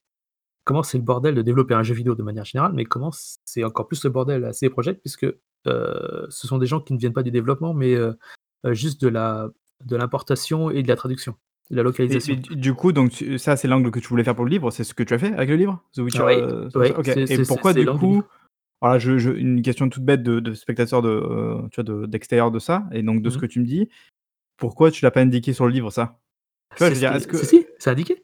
Tu tu verras, c'est si, c'est indiqué c'est indiqué que c'est sans comment c'est écrit? Parce parce que Sans le le titre officiel, c'est The Witcher Sorcerer, l'histoire de The Witcher. Ouais, mais si tu regardes vois? derrière, tu verras Ah que oui, derrière, d'accord, OK. c'est écrit que que ouais, mais est-ce que ça valait pas le coup justement de mettre un truc plus catchy, heu, genre, heu, tu vois, je mets heu heu, je sais pas comment te dire, mais tu vois le le le le séisme, enfin, tu vois, utiliser des termes un peu, genre pour, pour signifier que Parce que ça, parce c'est que pas le sensationnalisme, tu veux pas Non, c'est pas moi qui choisis le le titre des enfin, je choisis à moitié le titre des des livres. Par exemple, sur, Peter Molyneux, c'est moi qui ai choisi, heu, les 3 visages de d'un créateur, je crois. Ouais. Heu, les 3 visages d'un créateur, mais Avec, avec heu, le âge, le jeu de mots au visage. Voilà, c'est ça, c'est moi qui l'ai fait. Mais en règle générale, c'est l'éditeur qui choisit plus ou moins le titre et quand c'est dans des collections, par exemple, chez Third Edition, c'est, La Légende 2, chez Omake, ça va être Aux Origines 2, heu, chez Third, ça va être, L'Histoire 2. C'est quelque Ah chose qu'ils font. Donc en fait, après, c'est vrai que pour pour vendre le, le bouquin, tu as plus que le la promo quoi et indiquer, heu, en en dernière page, enfin en en 4e de couverture, que Ouais, tu c'est choisis bah, quoi. c'est un peu dommage, tu vois? Parce que moi, typiquement, genre, si tu me parce que bon, Witcher, j'aime bien, mais sans plus, enfin, je suis pas spécialement fan de Witcher. Mmh Donc je veux dire, si tu me dis: «Bah, tiens, il y a un livre sur Witcher», tu vois? Je ouais, enfin, ça m'intéresse pas plus que ça de de par contre, si maintenant tu me le vends comme tu me l'as vendu, c'est-à-dire, heu, bah, on va on va aller parler un petit peu du développement, comment ça s'est passé et tout et voilà, de de ce que ce est ressorti. Là, déjà, ah, là, tu vois, ça me catch un peu plus, quoi. Donc je me dis: «Ah, bah, ça me donne plus envie». Donc c'est pour ça que je me dis: «C'est peut-être un peu dommage après», mais bon, maintenant je comprends qu'il y a des comment dire? Il y a des des formats, heu, prédéfinis pour les pour les éditeurs, mais mais je je trouve ça un peu dommage, de Ouais. pas de pas l'indiquer clairement dans le titre ou dans la la phase 1re, heu, la 1re de couverture de du livre, quoi. Bah, on essaye de on essaye la 4e de couverture et parfois sur la page, sur Amazon sur le sur le, comment dire? La la page qui décrit en fait, Ouais, le la le description, ouais. contenu, tu vois? Je sais plus comment ils appellent ça. Le descriptif. Heu et heu, tu non après c'est, bah, c'est vrai que tu as pas beaucoup de levier en fait, hein, je pense que Peace& Love, s'est dit: «Bah, on va profiter de The Witcher et puis, bah, ça devrait se vendre tout seul» et ça se vend, hein. Ça il s'est bien vendu, hein, le bouquin, The Witcher. Je pense moins que le celui de Bah, plus parce que c'est Witcher peut-être que non? Que oui, oui, oui. pour que pour ce qu'il moi raconte quoi? ouais, je sais pas, je sais Mais mais est-ce que, justement ce qui est drôle, c'est que du coup tu me dis donc alors attends, heu, c'est Peace& Love, hein, c'est ça? Witcher? ouais, ouais. Heu, eux donc c'est leur leur modus un peu, c'est le c'est donc l'histoire de The Witcher quoi et Mmh mh. justement quand tu viens et que tu leur vends ce livre qui finalement va parler plus du développement de Witcher, ils se disent pas justement: «Ah bah ça ça c'est pas dans c'est pas dans notre ligne quoi»? Bah, si, si, si, en en fait, si, c'est totalement leur ligne. Quand quand ils disent, heu, l'histoire d'eux, en fait, c'est comment c'est en fait, ils pourraient dire ils ils devraient écrire, heu, le making of de tous les OK bouquins qu'ils ont. Ah oui, oui sortis, d'accord, je oui, sais que pas je si tu trouverais plus regardes, parlant. OK. heu, tous les bouquins qu'ils ont sortis, ce ce sont des making of, que ce soit ceux de Zelda, ceux de ceux de Metroid et cetera, ce sont des Heu, making of. ouais parce que je regarde, je crois que Si j'en ai deux trois là, je crois que j'ai l'histoire de justement de, de GTA notamment, enfin Mmh mh. bon, je sais plus, oui, je c'est vrai qu'effectivement c'est plus, oui, c'est plus dans le C'est plus making du of making dans of. ouais. Donc voilà, c'est c'est voilà, donc j'ai orienté ça comme ça et je me suis dit: «Bah, voilà, heu, j'ai trouvé un truc», je me suis dit: «Bah, ouais, je vais» et je l'avais je l'avais annoncé à à Marc Petroni. Je lui avais dit, heu, de de Pixel Love, je lui avais dit: «Bah, voilà, ce sera un bouquin qui sera un peu plus hardcore que, je pense, que celui de Benoît, heu, Exerve, Cervi». Banco. Voilà, donc et c'est comme ça qu'ils l'ont vendu eux aussi en disant que voilà, pas de pas de langue de bois, que des destins brisés et cetera et cetera, voilà et ça et ça parle de ça, hein, là, tout toute la première partie sur, sur, heu, Witcher 1, ça parle de, hem, de comment en fait, des, 2- 2 gars ont monté une en une entreprise en en Pologne? en Pologne, pardon et heu et ont réussi à devenir, millionnaires, mais heu, au aux dépens, pardon, de de gens qui étaient, heu, qui étaient là et qui ont développé quoi, des développeurs, des créateurs, des, heu bah, anecdote, à une époque, heu, tout simplement le patron du studio disait: «Bah, moi je veux un Witcher, je veux en faire un un Diablo-like» et tous les mecs, tous les développeurs qui étaient là disaient: «Mais non, nous on veut faire un RPG à la BioWare, enfin un truc comme ça». «Non, non, non, vous faites un Diablo-like». Enfin, tu vois?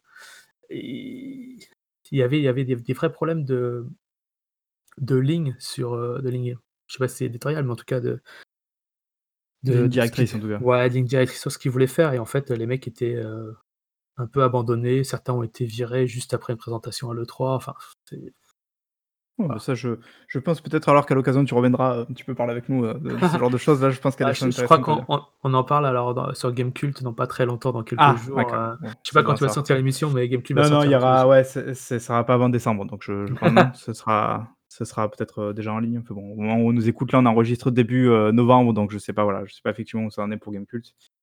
Hem, du coup, bon, là, donc voilà, on a fait un peu le tour de de comment tu vas choisir ton livre, de comment tu vas le proposer, des choses comme ça.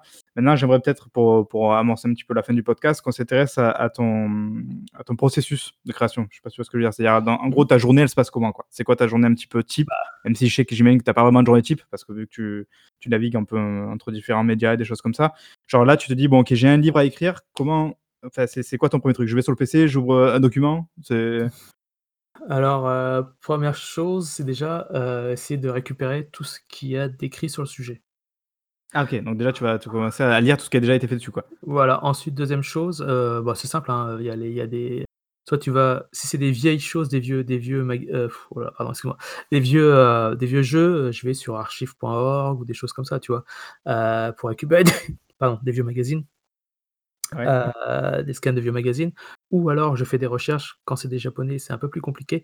Oui. Heu, faut trouver des, heu, des vieux Famitsu, des choses comme ça. Heu, c'est ce que j'ai fait sur, sur Castlevania. Pour avoir, tu vois, par exemple, tu vois, sur Castlevania, ce que j'ai fait, c'est je me suis dit: «Bah» le titre du bouquin, ça va être «Aux origines de», je le savais. Ça va être «Aux origines de Castlevania» et je l'ai pris au pied de la lettre. Je me suis dit: «Bah, c'est quoi aux origines de Castlevania? Qu'est-ce» heu, Symphony of the Night? Qu'est-ce qu'il y a avant? Qu'est-ce qui construit Symphony of the Night? Qu'est-ce qui fait y a la matière, heu, vidéoludique qu'il y a avant? Et c'est pour ça que j'ai été voir ensuite sur Castlevania 1 et je me suis dit 2 et 3 qui sont des sortes de de, de bases sur lesquelles, heu, ont été construits, Symphony of the Night et et de me dire: «Bah, attends, le le créateur, on sait toujours pas qui c'est, il faudrait quand même regarder, heu, trouver des, heu, des papiers, heu, qui parlent de lui» et j'en ai trouvé, sur, sur d'autres jeux qu'il a fait, Akamatsu. Il a fait, par exemple, un Goonies 2 sur NES,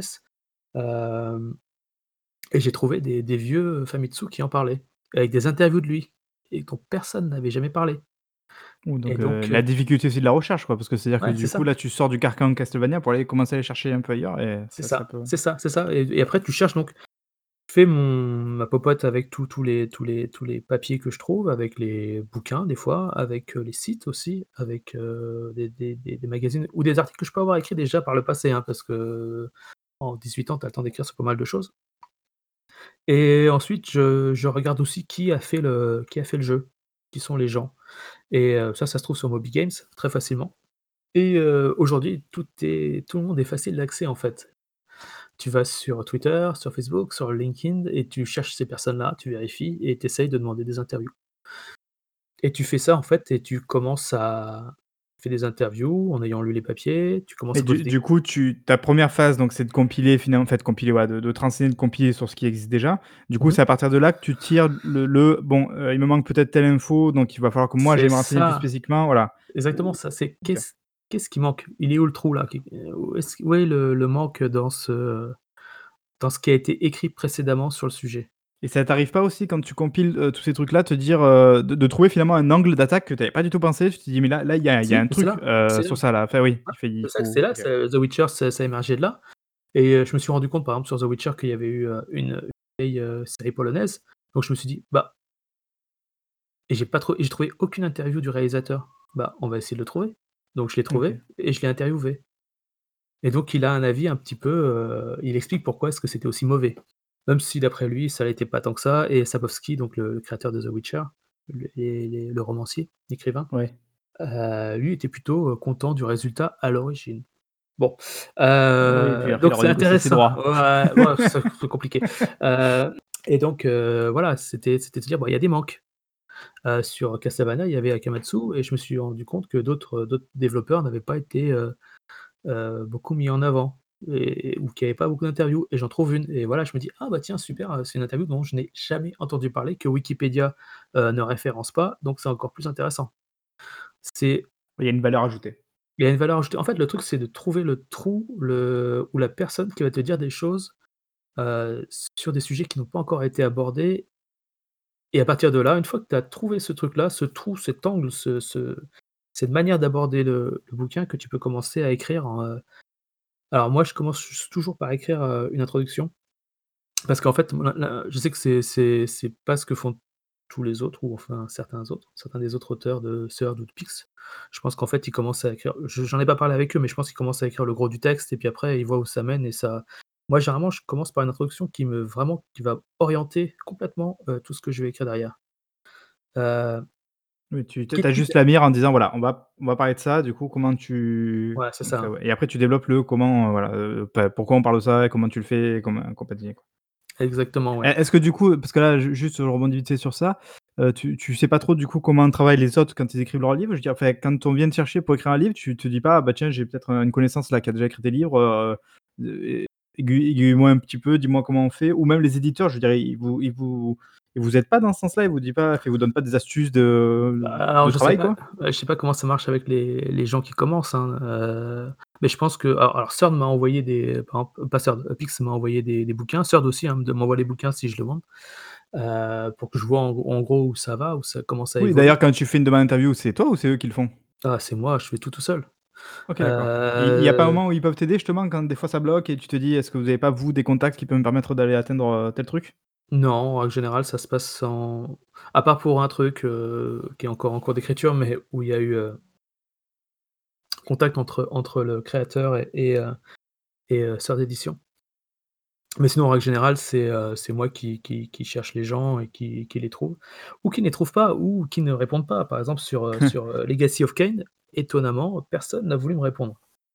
C'est, heu, bah, heu, alors l'hypothèse, c'est qu'il y aurait un NDA, heu, sur le développement parce qu'il y a eu des problèmes, des coupes, des des des rivalités entre des entre plusieurs équipes, enfin bon, dont je parle dans le bouquin qui aussi. ils ont les mains ils ont les mains attachées, quoi, ils peuvent pas Bah, visiblement oui, après on m'a dit que certaines personnes parlaient plus que pouvaient en parler, mais bah, c'est si on le que sait, c'est qu'à un moment donné, il y a quelqu'un qui a parlé quelque part. voilà, c'est ça, donc priori. voilà.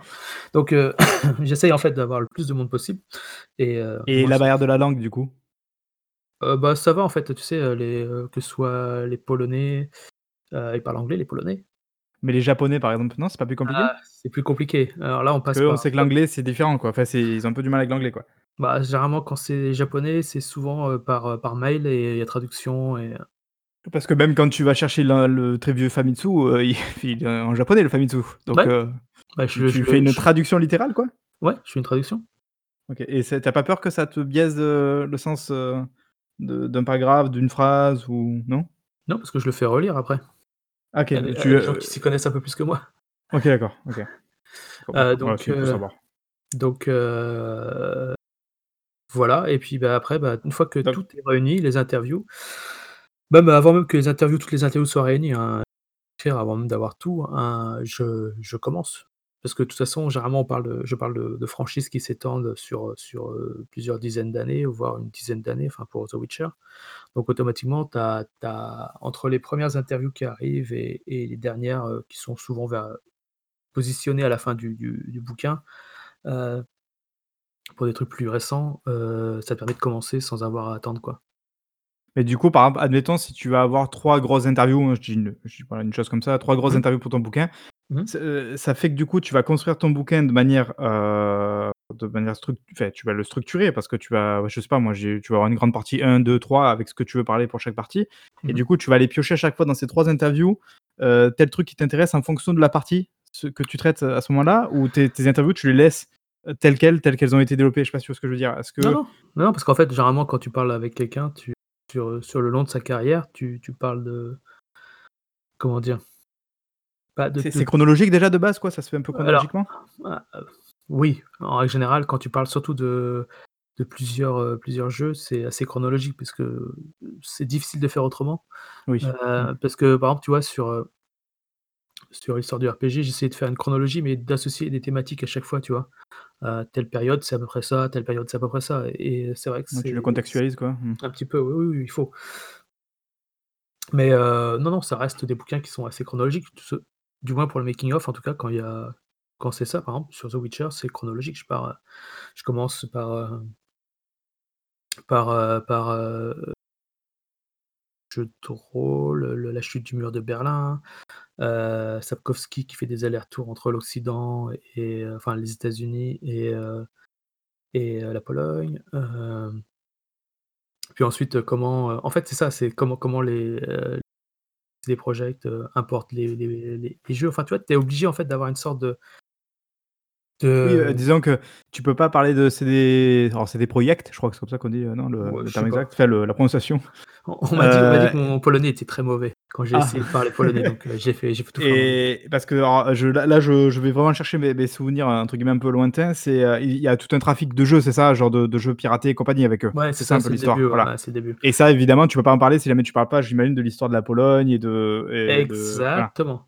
Donc et puis les premiers développements polonais, comment est-ce que CD Projekt a construit son équipe, à savoir en, en prenant des gens qui étaient déjà dans connus dans le milieu, heu, du jeu vidéo, heu, polonais et cetera et cetera. Enfin, tu vois, ça ça se construit comme ça, donc tu es obligé d'être chronologique sur, ce genre de franchise, heu, qui s'étale sur plusieurs jeux. Mmh, OK. Ouais, bon, ça, c'est intéressant de voir comme ça et est-ce que, alors, est-ce que du coup, ça t'est déjà arrivé d'être au milieu d'un livre et de plus réussir à avancer? Tu te dis: «Ah, je trouve que là, c'est pas pertinent, ce que je suis en train de faire là» ou est-ce que ou ou ou «J'aimerais parler de ça, mais j'ai pas les comment dire? J'ai pas les, mmh, la matière pour». Est-ce que ça, c'est déjà arrivé, heu, d'être, voilà, au milieu d'un livre, d'être un peu mh. bloqué, quoi? Non, parce qu'en fait, le l'écriture, heu, elle, provient de la matière. C'est-à-dire que si j'ai pas de matière sur quelque chose et que enfin et ah, Tu as déjà la vi la vision un peu de ton début, de de ton milieu, de de de la fin quand tu commences ton livre, quoi? c'est je sais pas si on peut dire comme ça, oui, oui, on va dire ça, oui. C'est on a une vision générale de là où on veut aller et de ce qu'on veut dire. Heu, sur The Witcher, c'était parler de de développement et comment c'était le bordel, heu, comment c'était compliqué. Heu, sur, Castlevania, c'était pour parler de, Des Ouais, origines, de donc de voilà, tout de ce qui c'est avant ouais. et prendre les bouts, en fait, de chaque jeu en disant: «Bah, voilà, dans ce jeu-là, il y a cette partie-là qui a été Bon, au moins, là, tu as ta finalité. inspiration». Ta Voilà c'est, ouais, Castlevania et et ça et et tous les jeux qui s'en sont inspirés derrière. Sur, Peter Molyneux, c'était un portrait et donc j'ai essayé de séparer en 3 grandes parties, heu, en suivant des thématiques. peut-être que finalement, tu es pas encore tombé sur le sujet qui pourrait te poser problème dans dans ce genre-là, quoi. Celui qui non, peut-être n'a pas encore de fin, tu vois ce que je veux dire? Fait qu'il y a pas une finalité, quoi. Par exemple, je sais pas, genre si jamais tu veux traiter du crunch, ouais. alors Là, heu, si, il y a encore que finalement tu peux partir sur des exemples très précis, donc ça a la finalité en soi de l'exemple parce que voilà. Ouais, en même je temps, veux je suis dire, sûr eh qu'un un un livre sur le crunch, ça intéresse, grand monde. Ah bah regarde, Ja Jason Schreier, c'est son fonds de ouais, mais commerce. ouais, c'est son fonds de commerce, mais son bouquin, le 1er parle pas que ça. Ne parle pas que de ça. Ah si, enfin là, pour le coup, lui, je l'ai lu, là, il est juste à côté de moi. Heu, c'est quand même l'exemple de alors je sais plus, heu, je sais plus à combien il y a, heu, 7 ou 9 développements, je sais plus, mais c'est le le thème commun pour moi, le fil rouge, c'est totalement le crunch, quoi. Ah, pour C'est moi, de dire justement, c'est t'expliquer que le ah développement qui est à petite échelle ou grande échelle, finalement, ils y passent tous, quoi. Oui, oui, mais c'est surtout les les la la complexité de de de la du développement, à mon avis. Enfin, je trouve. Après, Ah ouais, tu vois? peut Bah, comme quoi, bah, après vois? peut-être la vision de tu vois, de de la lecture, mais moi je l'ai pris comme, heu, justement le fil rouge étant le crunch, surtout qu'on sait qu'il a quand même une, Une oui, oui, non, mais bien une sûr, fibre évidemment. très personnelle à ce niveau-là, donc heu Non, mais évidemment, en en soi, il parle du crunch, mais il parle aussi de la de toute la complexité du développement, de comment enfin, je sais pas. Bah, c'est peut-être, heu, peut-être là le signe que le c'est c'est sur développement est est indissociable du crunch, quoi, inversement, ouais, c'est surtout une collection d'articles qu'il avait déjà sortis sur Kotaku pour une partie, hein. Pardon. OK, d'accord, je sais pas. Après moi je lis je lisais pas spécialement sur Kotaku, donc moi j'ai découvert en plus j'ai la version traduite, donc D'accord. heu, de mémoire, il y a quelques coquilles dedans qui sont qui sont pas terribles. Heu, mais après voilà, donc après effectivement, j'ai peut-être même pas vraiment le le cœur de la substance parce que des fois, je sais qu'en termes de traduction, tu peux perdre des des choses, quoi. Non, bah, alors, il va bientôt sortir un nouveau livre, ouais. je crois, non? Oui, oui, il a il a il l'a annoncé il y a quelques jours. Jour, ouais. Donc il faudra attendre la version française. Mais je suis pas sûr qu'un un un 2e bouquin sur le crunch, après celui-là, on va dire, soit soit intéressant et se vende autant que ça. Je je sais pas, Ouais, tu tu penses que le public est pas là, quoi, pour le pour le crunch, quoi? C'est pas le genre de Ouais, truc qui les intéresse, quoi? je en en France, c'est compliqué, ju juste, juste, heu, sur, heu et en même temps, on aurait on aurait très peu de contacts parce que tout est cloisonné et heu, Bah, nous, c'est le problème qu'on a, c'est qu'on veut faire on avait fait un on a un format qui s'appelle le Cran d'arrêt sur, mh. enfin Cran d'arrêt, s'appelle sur sur Dongrad, où justement on revient un peu sur les trucs un peu chauds. Donc on a fait un un 1er Cran d'arrêt sur Ubisoft, sur les affaires qu'il y a eu cet été. On a eu notamment mh. Er Erwan Cario, l'un des 2 co-enquêteurs de de Libération pour en parler, donc Mmh. c'était vachement intéressant et Ouais. très naturellement, c'était venu justement à se dire: «Bah tiens, bah, on aimerait bien traiter du crunch», mais là, tout de suite, on s'est dit: «Bah merde, alors là, pour aller chercher des gens qui vont nous parler, heu, du crunch et évidemment de manière préférentielle, comment dire? Heu, quelqu'un qui vit le crunch», tu vois? Mais là, on s'est dit: «Ça va être compliqué, je pense, de de bouger les arbres et de réussir à trouver, heu, à trouver des des trucs, quoi». Mais en Mais fait, c'est mais plutôt les c'est plutôt les gens qui viennent à Schreier que Schreier qui qui qui trouve des Oui, gens. voilà, donc déjà, donc Parce qu'il il a profité il a profité de la plateforme Kotaku pour, heu, pour Oui. justement attirer des des des témoignages. Et après, effectivement, là où je te rejoins, c'est que peut-être effectivement qu'un livre sur le sur le crunch en soi, c'est peut-être pas hyper sexy pour le public et qu'il faut du coup trouver une porte d'entrée comme, bah, toi tu as fait finalement avec Witcher, c'est-à-dire les gens, heu, c'est les joueurs de Witcher, ceux qui aiment Witcher, j'imagine peut-être qui qui se sont intéressés naturellement au livre et qui donc ont découvert en ensuite les histoires de crunch. Bah, c'est tout l'intérêt, c'est d'utiliser un un titre connu, du genre, heu, The Witcher. Heu, tu vois, moi, j'aime pas les livres Wikipédia qui te racontent, heu, ce que tu sais déjà plus ou moins ou ce que tu peux trouver ailleurs. Ça m'intéresse pas du tout en fait à écrire. Je je veux que quand les gens lisent, heu, un bouquin que j'écris, ils se disent: «Ah tiens, c'est soit soit heu, la manière dont c'est amené est intéressante, heu, soit, soit ça me saoule», parce qu'il y a des gens qui détestent ce genre d'approche. C'est le cas, ça arrive, hein. On veut pas satisfaire, tout le monde, comme tu l'as dit tout à l'heure. Heu, soit, que, qu'ils découvrent justement des informations en se disant: «Ah mais attends, j'adore cette série, mais je savais pas du tout que ça s'était passé comme ça, quoi».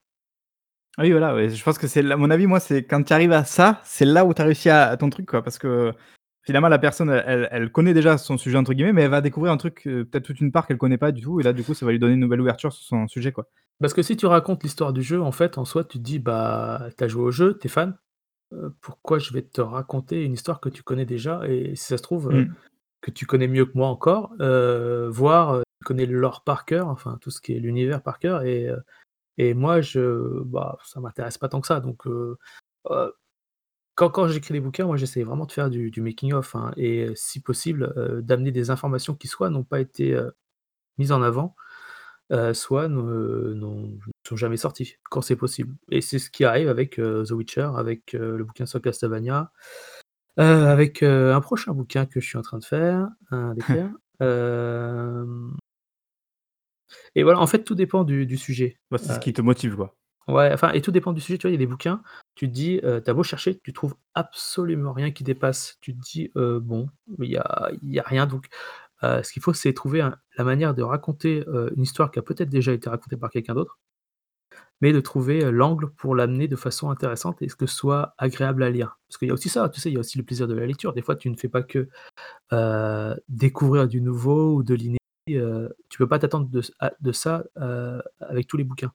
Bah, ça on revient un peu à ce que tu as fait avec une avec FF1, 2 et 3 finalement où tu as aussi une apporté une forme un peu particulière à chacun. Tu as rendu ça un peu plus ludique que Ouais, oui, voilà, tu basique, de trouver une une f une formule, enfin une forme, heu, qui rend le la chose plus intéressante à lire, heu, parce que ça reste aussi un plaisir de c'est censé être un plaisir de lecture aussi le le la lecture d'un ce sont des livres, heu, avec des auteurs ou des gens qui écrivent en tout cas et heu, quand tu écris, il faut que tu prennes du plaisir à écrire et que les gens et tu imagines que si tu prends du plaisir à écrire, normalement les gens doivent prendre du plaisir à le lire. Si tout se passe bien. Normalement. Normalement, mais heu Bah, du coup, tu nous avais parlé de Legacy of Kain, mais là, c'est peut-être plus particulier parce que c'est plus finalement des avis ou des choses comme ça, qui ont posé problème? Et je veux dire, ça t'est déjà arrivé d'avoir le retour d'un livre où les gens disaient, heu: «Il est pas passionnant ton livre, quoi»? Genre, Ouais, plus dans la forme que dans le fond, quoi?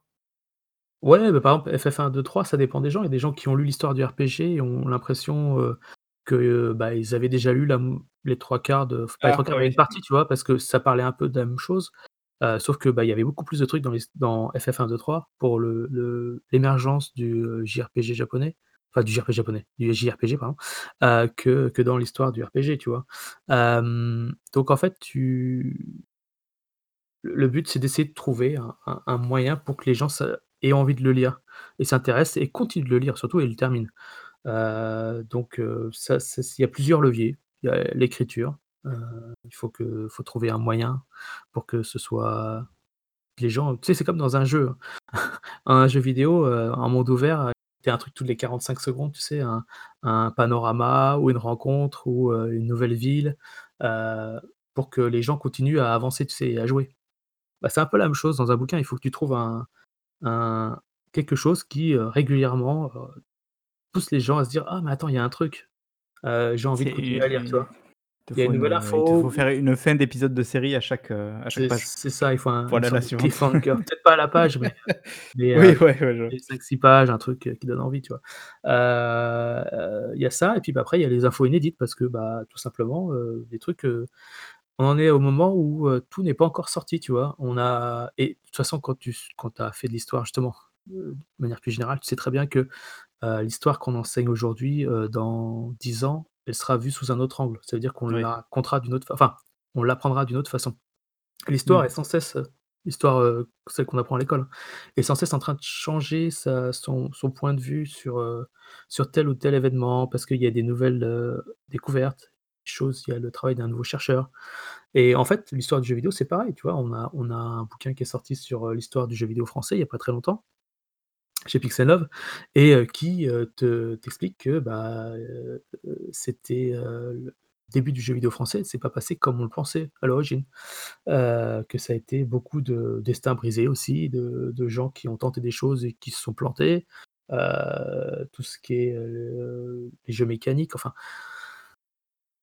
tout est tout est encore à, on va dire, écrire, pas à à parce que parce qu'il À a découvrir? ouais, à découvrir et à écrire et à mettre à plat.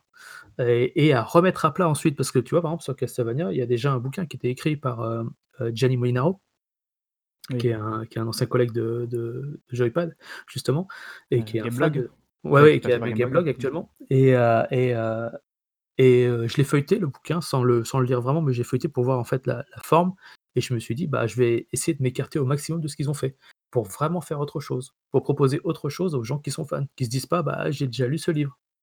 Oui. Tu Oui, bah, oui, une fois de plus, enfin, avoir de la valeur ajoutée même par rapport à ce qui existe déjà, quoi. Bah, en fait, le but c'est tu vois? Et c'était pareil sur The Witcher, je savais à peu près où allait aller serve Serve, ouais. et donc je me suis dit: «Bah, je vais faire, heu, je vais prendre le contre-pied, je vais faire complètement autre chose» et en fait, c'est toujours de réfléchir à ce que tu vas proposer en fait comme lecture, heu non pas secondaire, mais heu, annexe. Tu vois? Si tu es pas le 1er sur un sujet, faut toujours te poser la question de: «Qu'est-ce que je peux ajouter qui n'a pas été dit?» par exemple, j'ai un un des bouquins que que j'écris en ce moment est sur un sujet qui est très, très, très connu et qui a déjà été sur lequel beaucoup d'ouvrages ont déjà sont déjà sortis. Ah! As un vrai challenge là, alors? et bah, donc heu, j'ai trouvé un moyen pour, pour, heu mais OK. narratif mais narratif pour le coup, enfin narratif et et et avec des ça pardon, pour, pour, faire que la lecture sera très différente de des précédents livres écrits sur le sujet.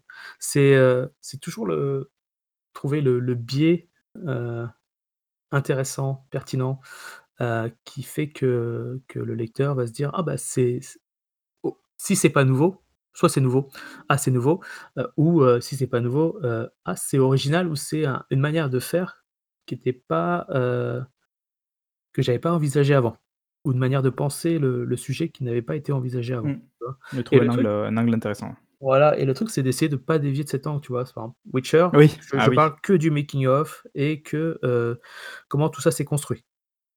Do donc ça Heu t'arrive des fois de de de faire une partie, d'écrire un petit truc, de dire: «Non en fait ça rentre pas dans le Non, non, non, ça ça j'ai pas j'ai pas Ouais. ce j'ai pas ce problème-là, je j'ai pas le pro je suis comme dit, je pas je suis pas j'ai pas de diarrhée, heu, Mais tu es verbale génial en à fait. l'écrit. Non, non, non, non, non, je moi je suis surtout f paresseux et donc en fait, j'essaie de mettre le moins de mots possible, heu, quand c'est possible. Non mais mê même, au-delà même de la forme du coup, hein, je dirais, est-ce qu'il y a pas un moment donné où tu vas tu vas parler d'un truc et tu vas dire: «Bah en fait je trouve que c'est pas tellement pertinent par rapport au à ce que je veux aborder dans le livre quoi», enfin genre, Ouais. Non, non, bien sûr, j'ai coupé 2-3 trucs, heu, cet Bah surtout si jamais tu me dis que tu as des signes à respecter aussi à un moment donné quand même, Ouais, heu, tu non, vois il alors ça faut c'était non, non, alors ça c'était sur, heu, sur l'histoire du RPG, Ah, là là c'est plus le cas maintenant? non, non, non, bah c'est non, Bon il y a une limite quand même non? Tu peux pas faire, une anthologie en 18 si, volumes? ouais bon, on me donne on me donne une marge à peu près et c'est OK. c'est c'est c'est assez large en de manière générale. Enfin ça dépend pour qui, ça dépend quels éditeurs, chaque éditeur a sa manière de faire. Chez Omake, je sais que par exemple ils étaient assez larges et moi j'ai tenu à à avoir un bouquin assez, heu, pas rapide à lire, mais, heu, enfin si assez rapide à lire et mais qui aille, qui aille au but quoi, qui Tu l'envoies petit à petit ton livre ou tu l'envoies une fois qu'il est terminé? Ça dépend, ça dépend, ça dépend de l'état de de retard du livre. Ah oui. Heu, soit c'est petit à petit, soit c'est en entier, ça ça dépend, heu et et là à partir de là, j'imagine que ton éditeur le le relit, heu, corrige s'il y a mh. besoin peut-être de corriger, tout ce qui est orthographe Il y a correction Voilà et puis après on me le et il renvoie. réagence ou pas du tout? Enfin j'imagine que tu vois la structure c'est pas possible parce que c'est toi qui l'as mis qui l'a agencé tel quel quoi, mais est-ce qu'il te dit, je sais pas peut-être que là il faudrait faire plutôt un chapitre là, genre commencer un chapitre là ou quelque chose comme ça? Ça c'est possible ou Ouais, il y a il y liberté? a il y a parfois 2-3 propositions, heu, mais c'est super rare. Soit parce OK. qu'on est super en retard et on peut plus rien rajouter et ils savent qu'on n'a pas le temps, Ouais. heu, soit parce que, bah, Ça sont arrive souvent quand même les retards? Enfin après dans ton cas perso parce que j'imagine ouais, ouais, évidemment que oui, oui, oui, moi oui, moi y a pas j'ai pas j'ai aucun et j'ai aucun problème avec. Et du Heu coup, heu, j'imagine que vous annoncez quand même la date de parution qu'une fois que c'est sûr quand même? alors là, c'est faudrait que tu parles avec les éditeurs, mais ils ont ah non, ils ont obligation maintenant, enfin pas obligation, mais il faut qu'ils ils annoncent 6 mois à l'avance les livres, Ah auprès des, d'Amazon, Fnac, tout ça. Sauf que, bah, voilà quoi, enfin tu sais, il y a un Est-ce que tu ça crunches sur tes livres? Absolument pas, c'est hors de question. Qu'en fait, le truc, moi je travaille à côté, donc heu, tout comme, Ah, heu, mmh. tu vois? Enfin les bouquins, c'est un truc en plus. Ah tu Heu, bah bah après ton travail c'est travail de pigiste? Ouais et mais mon travail de mmh. pigiste, ça me prend ça me Oui ça te prend prend, du temps, ouais. bah, ça me prend, ça me prend tous les jours, enfin tous les jours de la semaine Et jamais tu te dis: «Je vais me lancer à fond dans le bouquin, genre en faire mon activité principale et après d'autres trucs à côté quoi»? Non, non parce que tu peux pas gagner ta vie ou alors il faut que tu il y a tellement de bouquins qui sont déjà sortis, heu et les chiffres de vente sont pas sont bien, enfin je veux dire, je vais pas Ça va, tu es des fois satisfait c'est en ça termes de de vente? Enfin genre tu ça dépend lesquels. Ah tu tu aurais aimé que certains se vendent plus? Heu, ouais après on sait on est jamais à l'abri d'un d'un bouquin qui traînait et qui s'est pas bien vendu et heu, qui, heu, parce qu'il y a une actualité là sur le moment, Ouais d'un qui seul coup, rebondit ou heu un voilà c'est influenceur ça. qui en parle ainsi de suite et après Ou ça alors ou alors tu je sais que et je l'ai vu là, heu, sur, heu, sur Amazon, tu sors un bouquin et tu vois que, bah, les gens en fait, ils ont vu que tu avais écrit d'autres bouquins et ils vont racheter un autre bouquin, tu vois, à côté. Mmh. Ça, ça arrive, c'est rare, hein, mais heu, je l'ai je l'ai vu en fait, heu, passer ça comme ça, Puis là tu hem passes sur Don Grad, tes ventes vont exploser, je te le dis, hein. Non mais en fait, non mais il y a pas y a pas d'explosion de bouquins sur sur le jeu vidéo, il y a soit c'est les sujets, comme on disait tout à l'heure, c'est les sujets qui portent les ventes. The Witcher, tu peux être sûr que ça va ça pouvait bien vendre. Tu peux être sûr que si tu fais un FF, ça va ça va normalement bien vendre. Tu peux être sûr que si tu fais un heu, que je dise pas de Ouais une licence connue, une licence qui a, Ouais, tu fais une licence connue et normalement ça c'est censé vendre, tu vois? Et Dark Souls, je sais que Dark Souls se vend très bien. Ah bah parce qu'après leur leur communauté aussi peut être plus comment dire? Je je sais pas je sais pas Voilà. si c'est un terme, c'est un métier qui est très qui est qui est comment dire? Qui se renseigne beaucoup sur leur truc et qui donc vont acheter un peu tous les trucs qui sont en rapport avec leur leur Voilà ça licence et donc tout, heu donc Dark Souls, ça se vend très bien, heu, après évi et, et, du coup, bon, après, je sais pas si tu peux donner de chiffres parce que j'imagine évidemment que c'est compliqué, qu'il y a des contrats ou des choses comme ça. je veux dire, mais concrètement, donc tu dis, oh, c'est pas possible du coup de vivre de ça, quoi, genre au quotidien, quoi. en tout cas pour le jeu vidéo. Ouais, non. Non, voilà. je pense même que auteur, de manière générale, bah, tu vois bien ce qui faut, se passe. Faut pas faire ça pour le chèque, quoi. Faut faire ça pour la, la beauté du geste, quoi. Ah bah oui, oui, oui, En fait, tu fais ça pour, ah, évidemment pour un peu pour l'argent. C'est vrai, hein. Mais tu fais ça aussi parce que tu es fan. Et t'as une avance du coup sur contrat ou c'est euh, ah. intéressement à la, c'est intéressement à la, euh, ça, ça, ça dépend peut-être non d'un éditeur là. je sais même pas d'ailleurs. Il y a un intéressement sur la vente. Il y a des, il y a des avances. Ça c'est euh, tous les éditeurs, ils font tous des avances. Comme tous les, ouais, tous les, même sur un disque ou quoi, t'as toujours une avance ou quoi. Ça c'est un truc. Ouais, oui, oui. Après ça, ça dépend de l'éditeur. c'est plus ou moins élevé et c'est réparti en trois fois. Euh, J'imagine aussi que ça dépend de ce que tu as fait plus tôt. C'est-à-dire que quand toi tu arrives dans le biz, euh, y a, ils peuvent s'appuyer sur rien. Donc comment ils vont te mettre non, Non, ça dépend surtout des éditeurs. Ouais, enfin, je sais pas du tout pour les nouveaux, mais euh, ça dépend surtout des éditeurs qui ont des tarifs très différents. Euh, en règle générale, c'est euh, une première somme sur la signature, une deuxième somme sur. ça peut arriver que ça influe sur ton choix de l'éditeur, du coup, ça? Bon après j'ai l'impression que tu me dis quand même que le livre non mais j'ai l'impression quand même que tu me dis que le livre dépend déjà de l'éditeur en soi, donc quelque part le choix est fait par le livre, quoi. Bah, le problème de oui, le choix le livre est fait est choisi par rapport à l'éditeur parce que, par exemple, je peux pas, euh, proposer à Sœur d'édition de faire un bouquin sur, euh, euh, Baldur's Gate, par exemple, parce qu'il a déjà été fait. Mmh. Donc ça m'oblige si je voulais faire un bouquin sur, l'Infinity Engine, par exemple Engine, pardon euh, tout ce qui, tout ce qui euh, le moteur qui, qui, servait à Baldur's Gate, Planescape Torment, tout ça, euh, ça m'obligerait à aller, par exemple, dire à Third, bah, ça vous intéresse pas intéresserait pas de faire un bouquin sur, sur l'Infinity Engine. Et puis eux, ils se diraient, bah, est-ce, comme ils feraient des estimations de vente, ils se diraient, est-ce que c'est intéressant ou pas? Parce que il faut quand même que les bouquins se vendent. S'ils se vendent pas, c'est Bien sûr, évidemment. Donc voilà, et puis après, on décide de comment on le fait, quelle date à peu près, si c'est possible ou pas, dans un délai un parti, et puis, bah, des fois, on se dit que ça va être possible et ça l'est pas. Par exemple, tu vois, quand tu as le covid qui tombe d'un seul coup et que pendant deux mois, tu es, confiné à la maison avec, avec, tes enfants, tu peux pas travailler toute la journée, tu vois? Et mmh. tu es obligé de mettre en avant, par exemple, le le travail, pour le magazine puisque lui continue. c'est ce que j'ai fait, donc c'est par exemple pour ça que j'ai eu des retards sur des livres, précédemment et que, bah, ça a accumulé et qu'au bout d'un moment, bah, tu accumules des retards sur plusieurs bouquins. Et D'ailleurs, même, même pour te dégager du temps, déjà du temps par rapport à ce podcast, il a fallu réussir à trouver, j'imagine, le, bon créneau pour, parce qu'effectivement, tu dois avoir du temps à louer pour tel truc, pour tel truc, donc bon, c'est un peu compliqué. D'ailleurs, quand, tu travailles sur trois jeux, sur trois jeux, pardon, sur trois livres en même temps, je sais pas si ça arrive trois, mais genre comment tu, tu, te donnes du coup, tu te dis par exemple, bah, tel jour, je me concentre que sur celui-là, tel jour je me concentre que sur celui-là, ou tu, tu fais comme ça quoi, ou, ou tu travailles vraiment sur les trois en même temps quoi. Ou, en fait, ça, ça vient peut-être de fil en fil avec les, les interviews, tout ça? Ouais, ça vient de, des interviews, des papiers tu retrouves parce que même quand tu continues à quand tu commences à écrire et que tu es même en pleine rédaction, euh, tu trouves des nouveaux trucs parce que tu continues à chercher quand même un petit peu. Euh, des fois un truc qui qui t'est passé devant, euh, sans que tu t'en rendes compte, bah et tu fais: «Oh là là, eh dis donc! Il faut que je que l'intègre ce truc-là ce truc-là parce que sinon ça va ça va faire tâche quoi».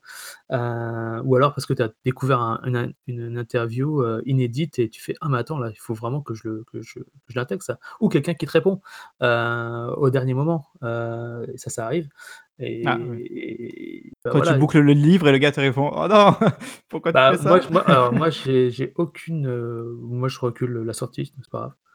Euh, je, préfère, je, préfère, que le bouquin. Alors, ça, c'est mon avis. Oui, bah, oui les éditeurs seraient absolument pas contents si je disais ça, ou d'accord. Euh, mais oui, s'il y a un truc qui est intéressant, important et que je trouve nécessaire, le bouquin sortira plus tard. Hein. C'est Franchement, c'est pas mon problème. Moi, ce que je veux, c'est que les bouquins soient soit pertinent, intéressant et que, quand je les écris, je me dise: «OK, c'est pas mal». c'est pas mal, bah, ça paraît logique, oui. Mmh. c'est à la hauteur de ce que j'aurais ce que j'accepte de de sortir, tu vois?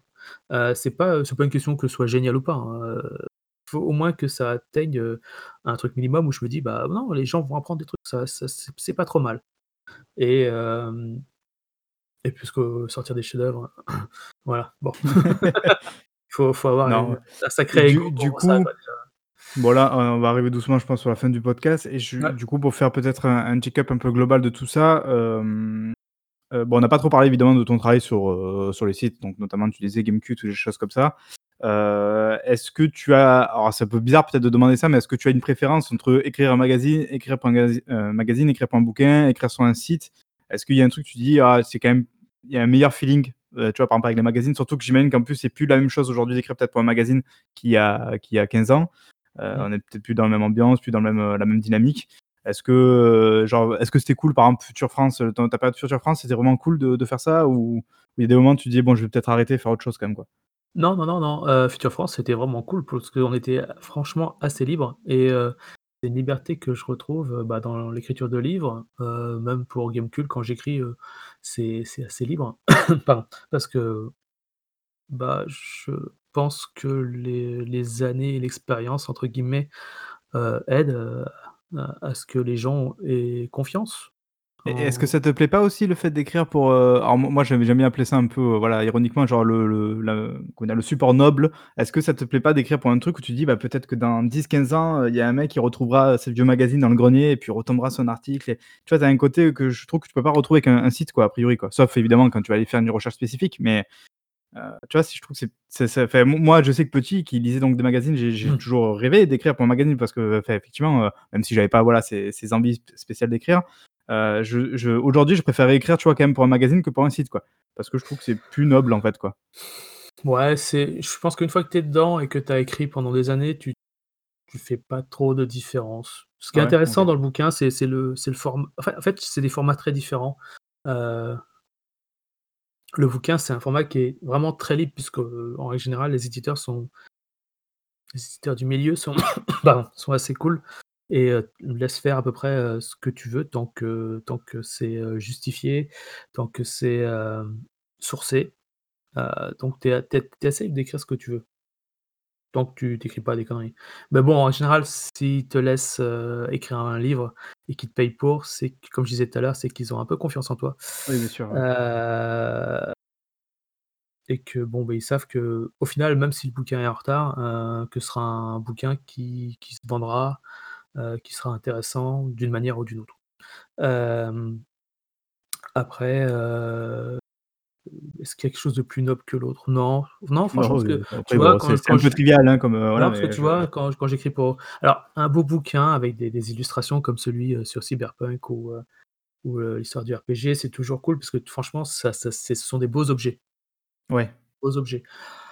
Après, c'est encore une question de de de de de de l'avoir fait depuis des années, enfin c'est non, c'est oui, c'est cool, c'est cool, mais ah, est-ce que c'est noble? J'en sais rien, je Non, mais après je dis de noble évidemment, oui, non, mais j'ai bien compris, mais c'est non, tu vois, quand j'écris un un papier pour Gamecult et que je suis très content du papier ou quand j'écris une une review pour, heu, Jeux Vidéo Magazine et que je suis content de cette review parce qu'elle elle reflète vraiment ce que je pense et heu et qu'elle est, je trouve, bien écrite, heu, ou suffisamment bien écrite pour que pour que les lecteurs, heu, aient envie de la lire en entier. Heu c'est une fierté suffisante. ouais, ça suffit, tu vois? Je veux pas c'est cool d'avoir ces bouquins, tu sais, d'avoir une une partie de ta bibliothèque où il y a tes livres et de dire: «Ah Ouais, c'est quand même, rien que ça écrits». quand même. Ouais, Mais pour sûr. tes enfants, à un moment donné, il va bien falloir te la raconter un peu aussi quoi. Oui, bah bah, mon fils, heu, mon fils adore, heu, prendre mes bouquins et à regarder les couvertures et Ah, ouais, il il sait pas li il sait pas lire encore donc heu, mais Ah voilà, ouais, ça ça l'amuse. Bah, peut-être qu'il aimera moins quand il saura lire. Voilà, c'est ça.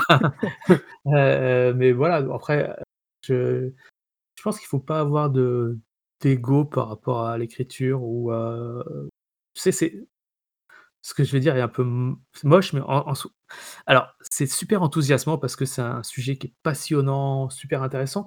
L'écriture, j'adore ça et donc heu, automatiquement quand je me mets à écrire et que je trouve des phrases, heu, que j'arrive à sortir des phrases qui sont qui sont qui sont jolies, agréables à lire et heu, qui sont en plus pleines de de sens ou d'anecdotes ou de choses comme ça, c'est super. Après c'est c'est ça reste un travail, tu vois? Dans le sens où, c'est du boulot, c'est des heures devant ton écran, et donc le résultat en soi, qu'il soit sur un sur un site ou sur, dans un bouquin, qu'il soit illustré ou sans illustration ou qu'il soit dans un magazine, ça importe peu puisque i ce qui est intéressant, c'est de faire, quelque chose qui se rapporte, qui soit, cohérent avec le média. C'est pour ça que, par exemple, sur les bouquins, je peux me laisser aller à faire des choses, plus marrantes. Heu, bah, je sais pas si tu as vu celui sur Molineux? Mais vers la 2e partie, il y a, heu, une double page où il y a écrit, heu, «menteur pathologique», tu vois? En plusieurs, Ouais, ça, ouais. Mmh. Heu, il y a l'introduction, c'est une explosion du monde, avec une sorte de de de de bang, en fait, sur plusieurs pages, et tout à la fin, tu as Molineux qui est en ASCII et qui se désagrège et qui se transforme en disquette de Populous, tu vois? Mmh. Heu, pour expliquer pour montrer par l'image le côté, l'auteur qui ne devient qui disparaît au profit de son œuvre. Et du coup, Heu justement, sur un un livre comme celui de Mo de de Peter Molyneux, tu tu lui enfin, vous lui envoyez un exemplaire du livre? Oui, oui, oui, il en a eu un, je alors après il le sait que l'interview déjà, c'est dans le cadre d'un livre? Bah, oui, oui, non mais attends, heu, tout a Ouais. été, Non, mais après tu peux peut-être demander une interview sans forcément préciser que c'est dans le cadre d'un livre, quoi. Ah si, si, si, si, alors, pour chaque Après, il y a peut-être des interview, droits, il je y a peut-être aussi des histoires de droits aussi, je sais pas. Non, là, il y a pas de il y a pas de problème et j'ai, pour Molineux, je lui ai envoyé un mail, je lui ai dit: «Heu, de faire une interview?» c'est pour un livre pour Sœurs d'édition. Ouais. Je Donc après, vous lui envoyez un une édition?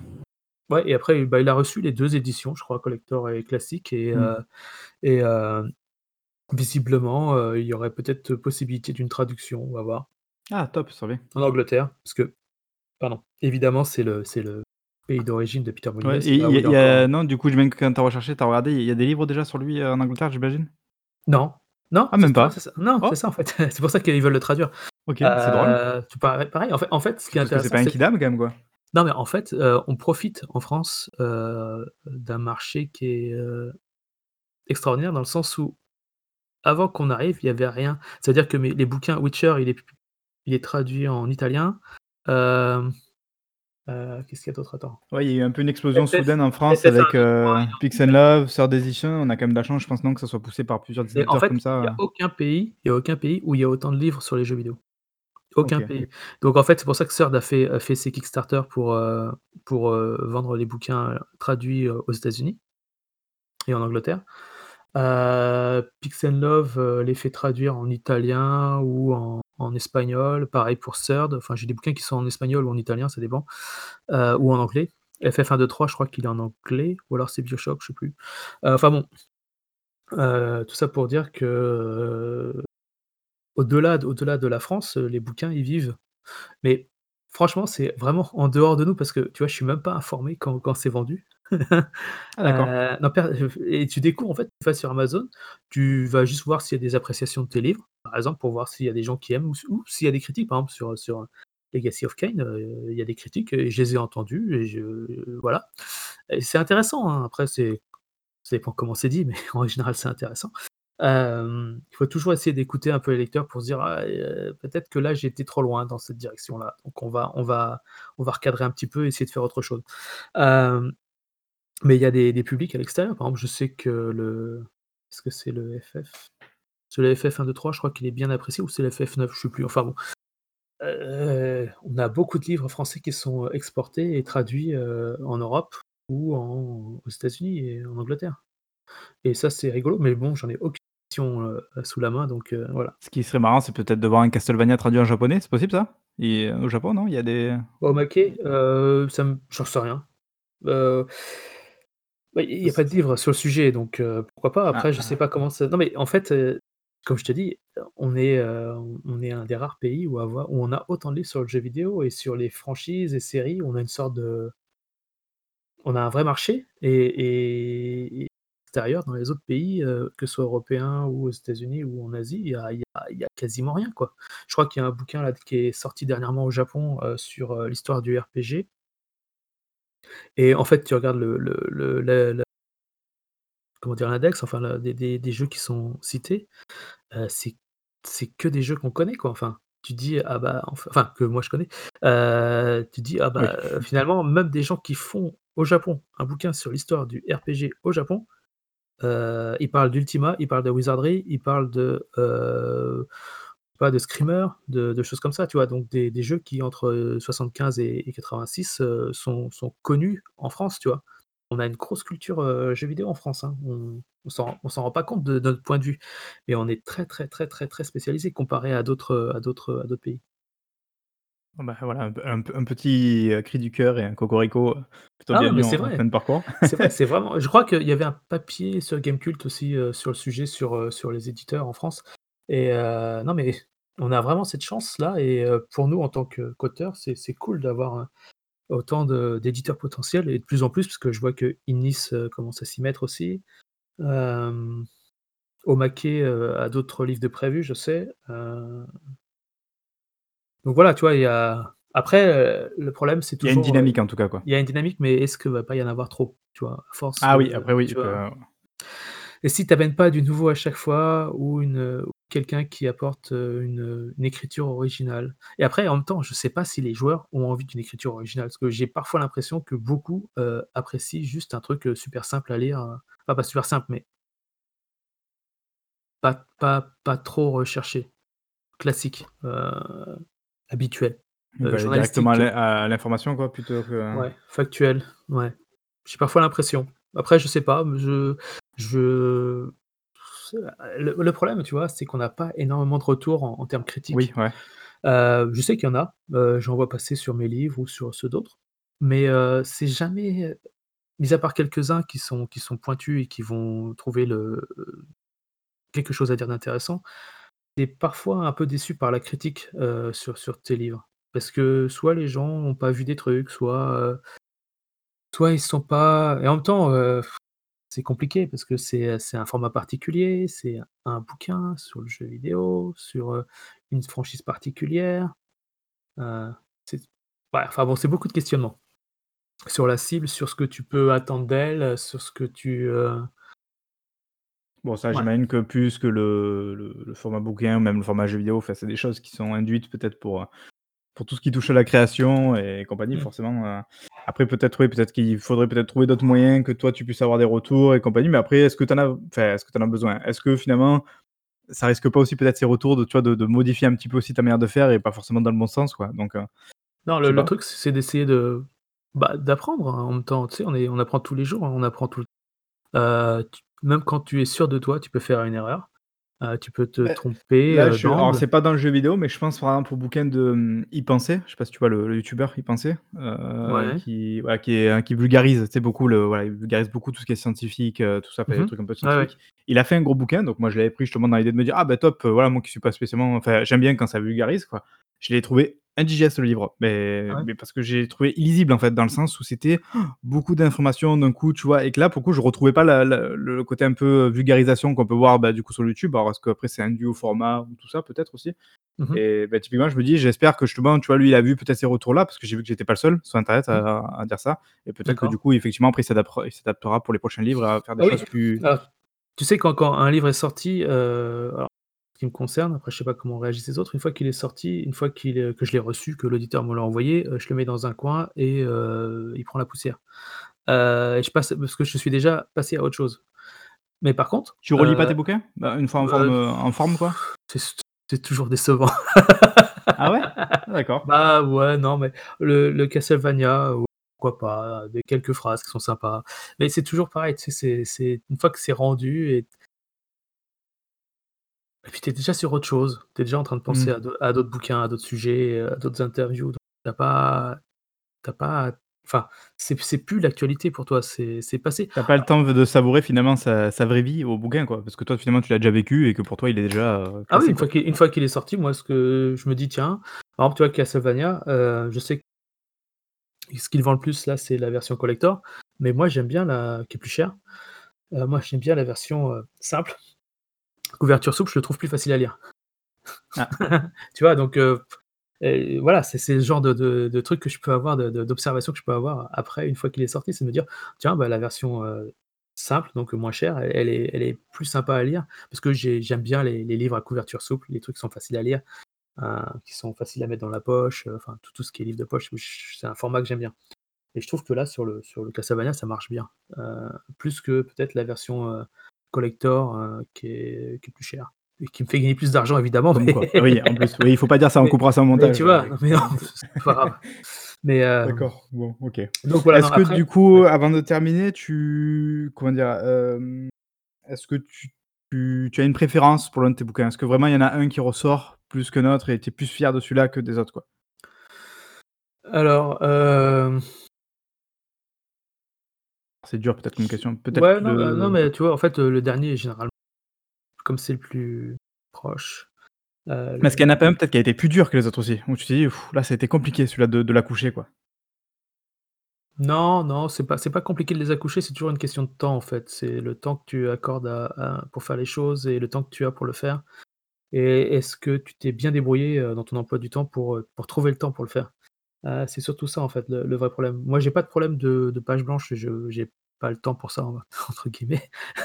Bah, après, Heu comme tu dis, tu écris tellement mécaniquement depuis 30 ans, peut-être qu'aussi, Ouais, alors, heu heu, c'est ça, c'est faut faire très attention à l'écriture mécanique parce que, heu, l'écriture mécanique, c'est là qu'il y a Elle est désincarnée.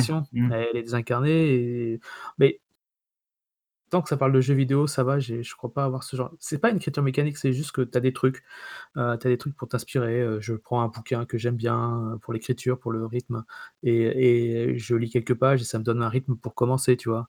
Ou ça me donne un mot clé qui va me faire: «Ah tiens, je vais partir sur ce truc-là ou sur cette idée».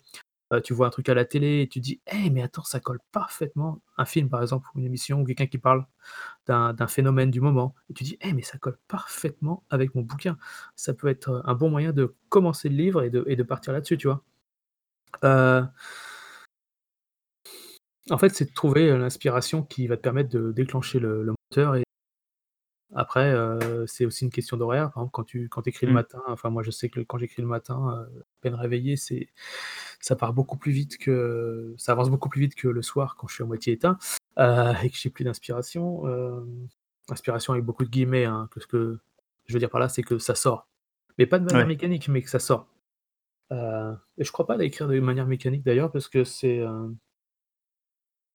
comme chaque ouvrage est différent et a des thématiques différentes, tu es pas dans le par exemple, tu vois, sur sur, heu, Castlevania, je je parle beaucoup du, heu, du château comme du corps de Dracula et donc je parle beaucoup de chair, de Ouais. de de muscles, de tendons, heu, j'utilise beaucoup ce vocabulaire-là pour, heu, pour parler de du du de du château et de l'environnement, du level design et cetera et cetera. Comment s'est construit le corps de Dracula, quoi, en fait. Mais sur d'autres, par exemple, sur sur Peter Molineux, bah, tu vois, je parle de Peter Pan et je parle aussi de parce qu'en fait, heu, il il est dans une ville, heu, son studio est dans une ville où, heu, où il y a, le créateur d'Alice au pays des merveilles qui, a séjourné, qui a vécu une partie de sa vie. Et donc en fait, tu vois, j'ai mis en en relation tous les, tous les, tous les écrits, pour enfants de du 19e et du début du 20e. Ouais. Ça allait de soi en soi pour moi. D'autant plus qu'il a fait une vidéo, heu, pour un de ses bouquins, un de ses jeux, heu, où il se mettait en scène dans ce parc-là. Peter Molyneux.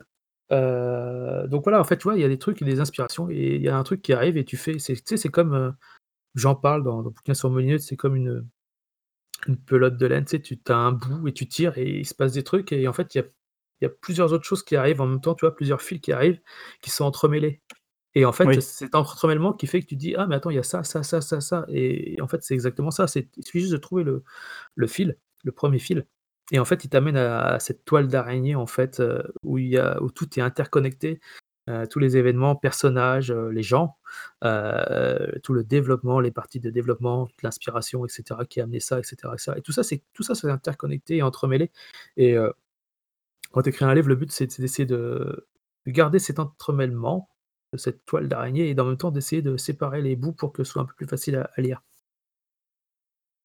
OK. Bon. C'est clair, merci pour cette, heu, ouais, description un petit peu plus technique et tu vois, c'est ce qu'on voulait. Donc voilà, donc je pense qu'on est revenu, heu, de manière très globale sur, heu, sur voilà, sur sur sur ta carrière de donc heu, d'écrivain, si je puis dire, de manière de manière plutôt générale.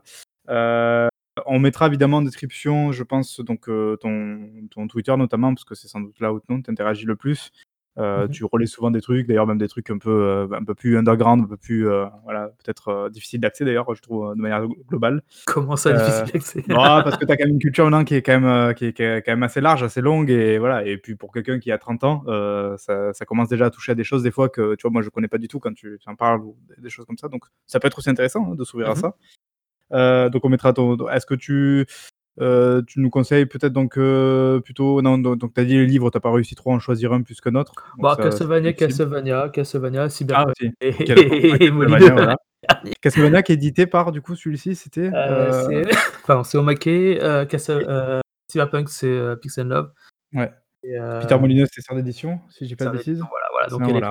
3. notamment, voilà, c'est parfait, il y a les 3 Ils sont tous et du coup, bah, merci d'avoir accepté du coup l'invitation. J'espère que ça a pas été trop long parce que finalement ça a été plus long que ce qu'on avait prévu. Parce que je suis très bavard. On a une bonne durée non, mais ouais, je pense que ça intéressera les gens. Après c'est aussi c'est aussi le l'objectif et peut-être du coup, bah, qu'on se reverra à l'occasion de notre podcast, peut-être sur d'autres sujets aussi, heu, plus spécifiques. Ça pourrait être l'occasion donc heu, donc donc bah, je te remercie en tout cas d'avoir, accepté l'invitation. Bah, je te remercie. et voilà, je te dis peut-être du coup à une, à une prochaine. Donc heu et je pour tous les autres, pour tous ceux qui nous écoutent évidemment, je vous dis, aussi, à une prochaine j'espère que vous avez été au rendez-vous, que vous avez aimé aussi ce ce format-là. Donc voilà, donc allez, ciao, ciao et passez une bonne soirée ou une bonne journée si vous nous écoutez en pleine journée. Au revoir.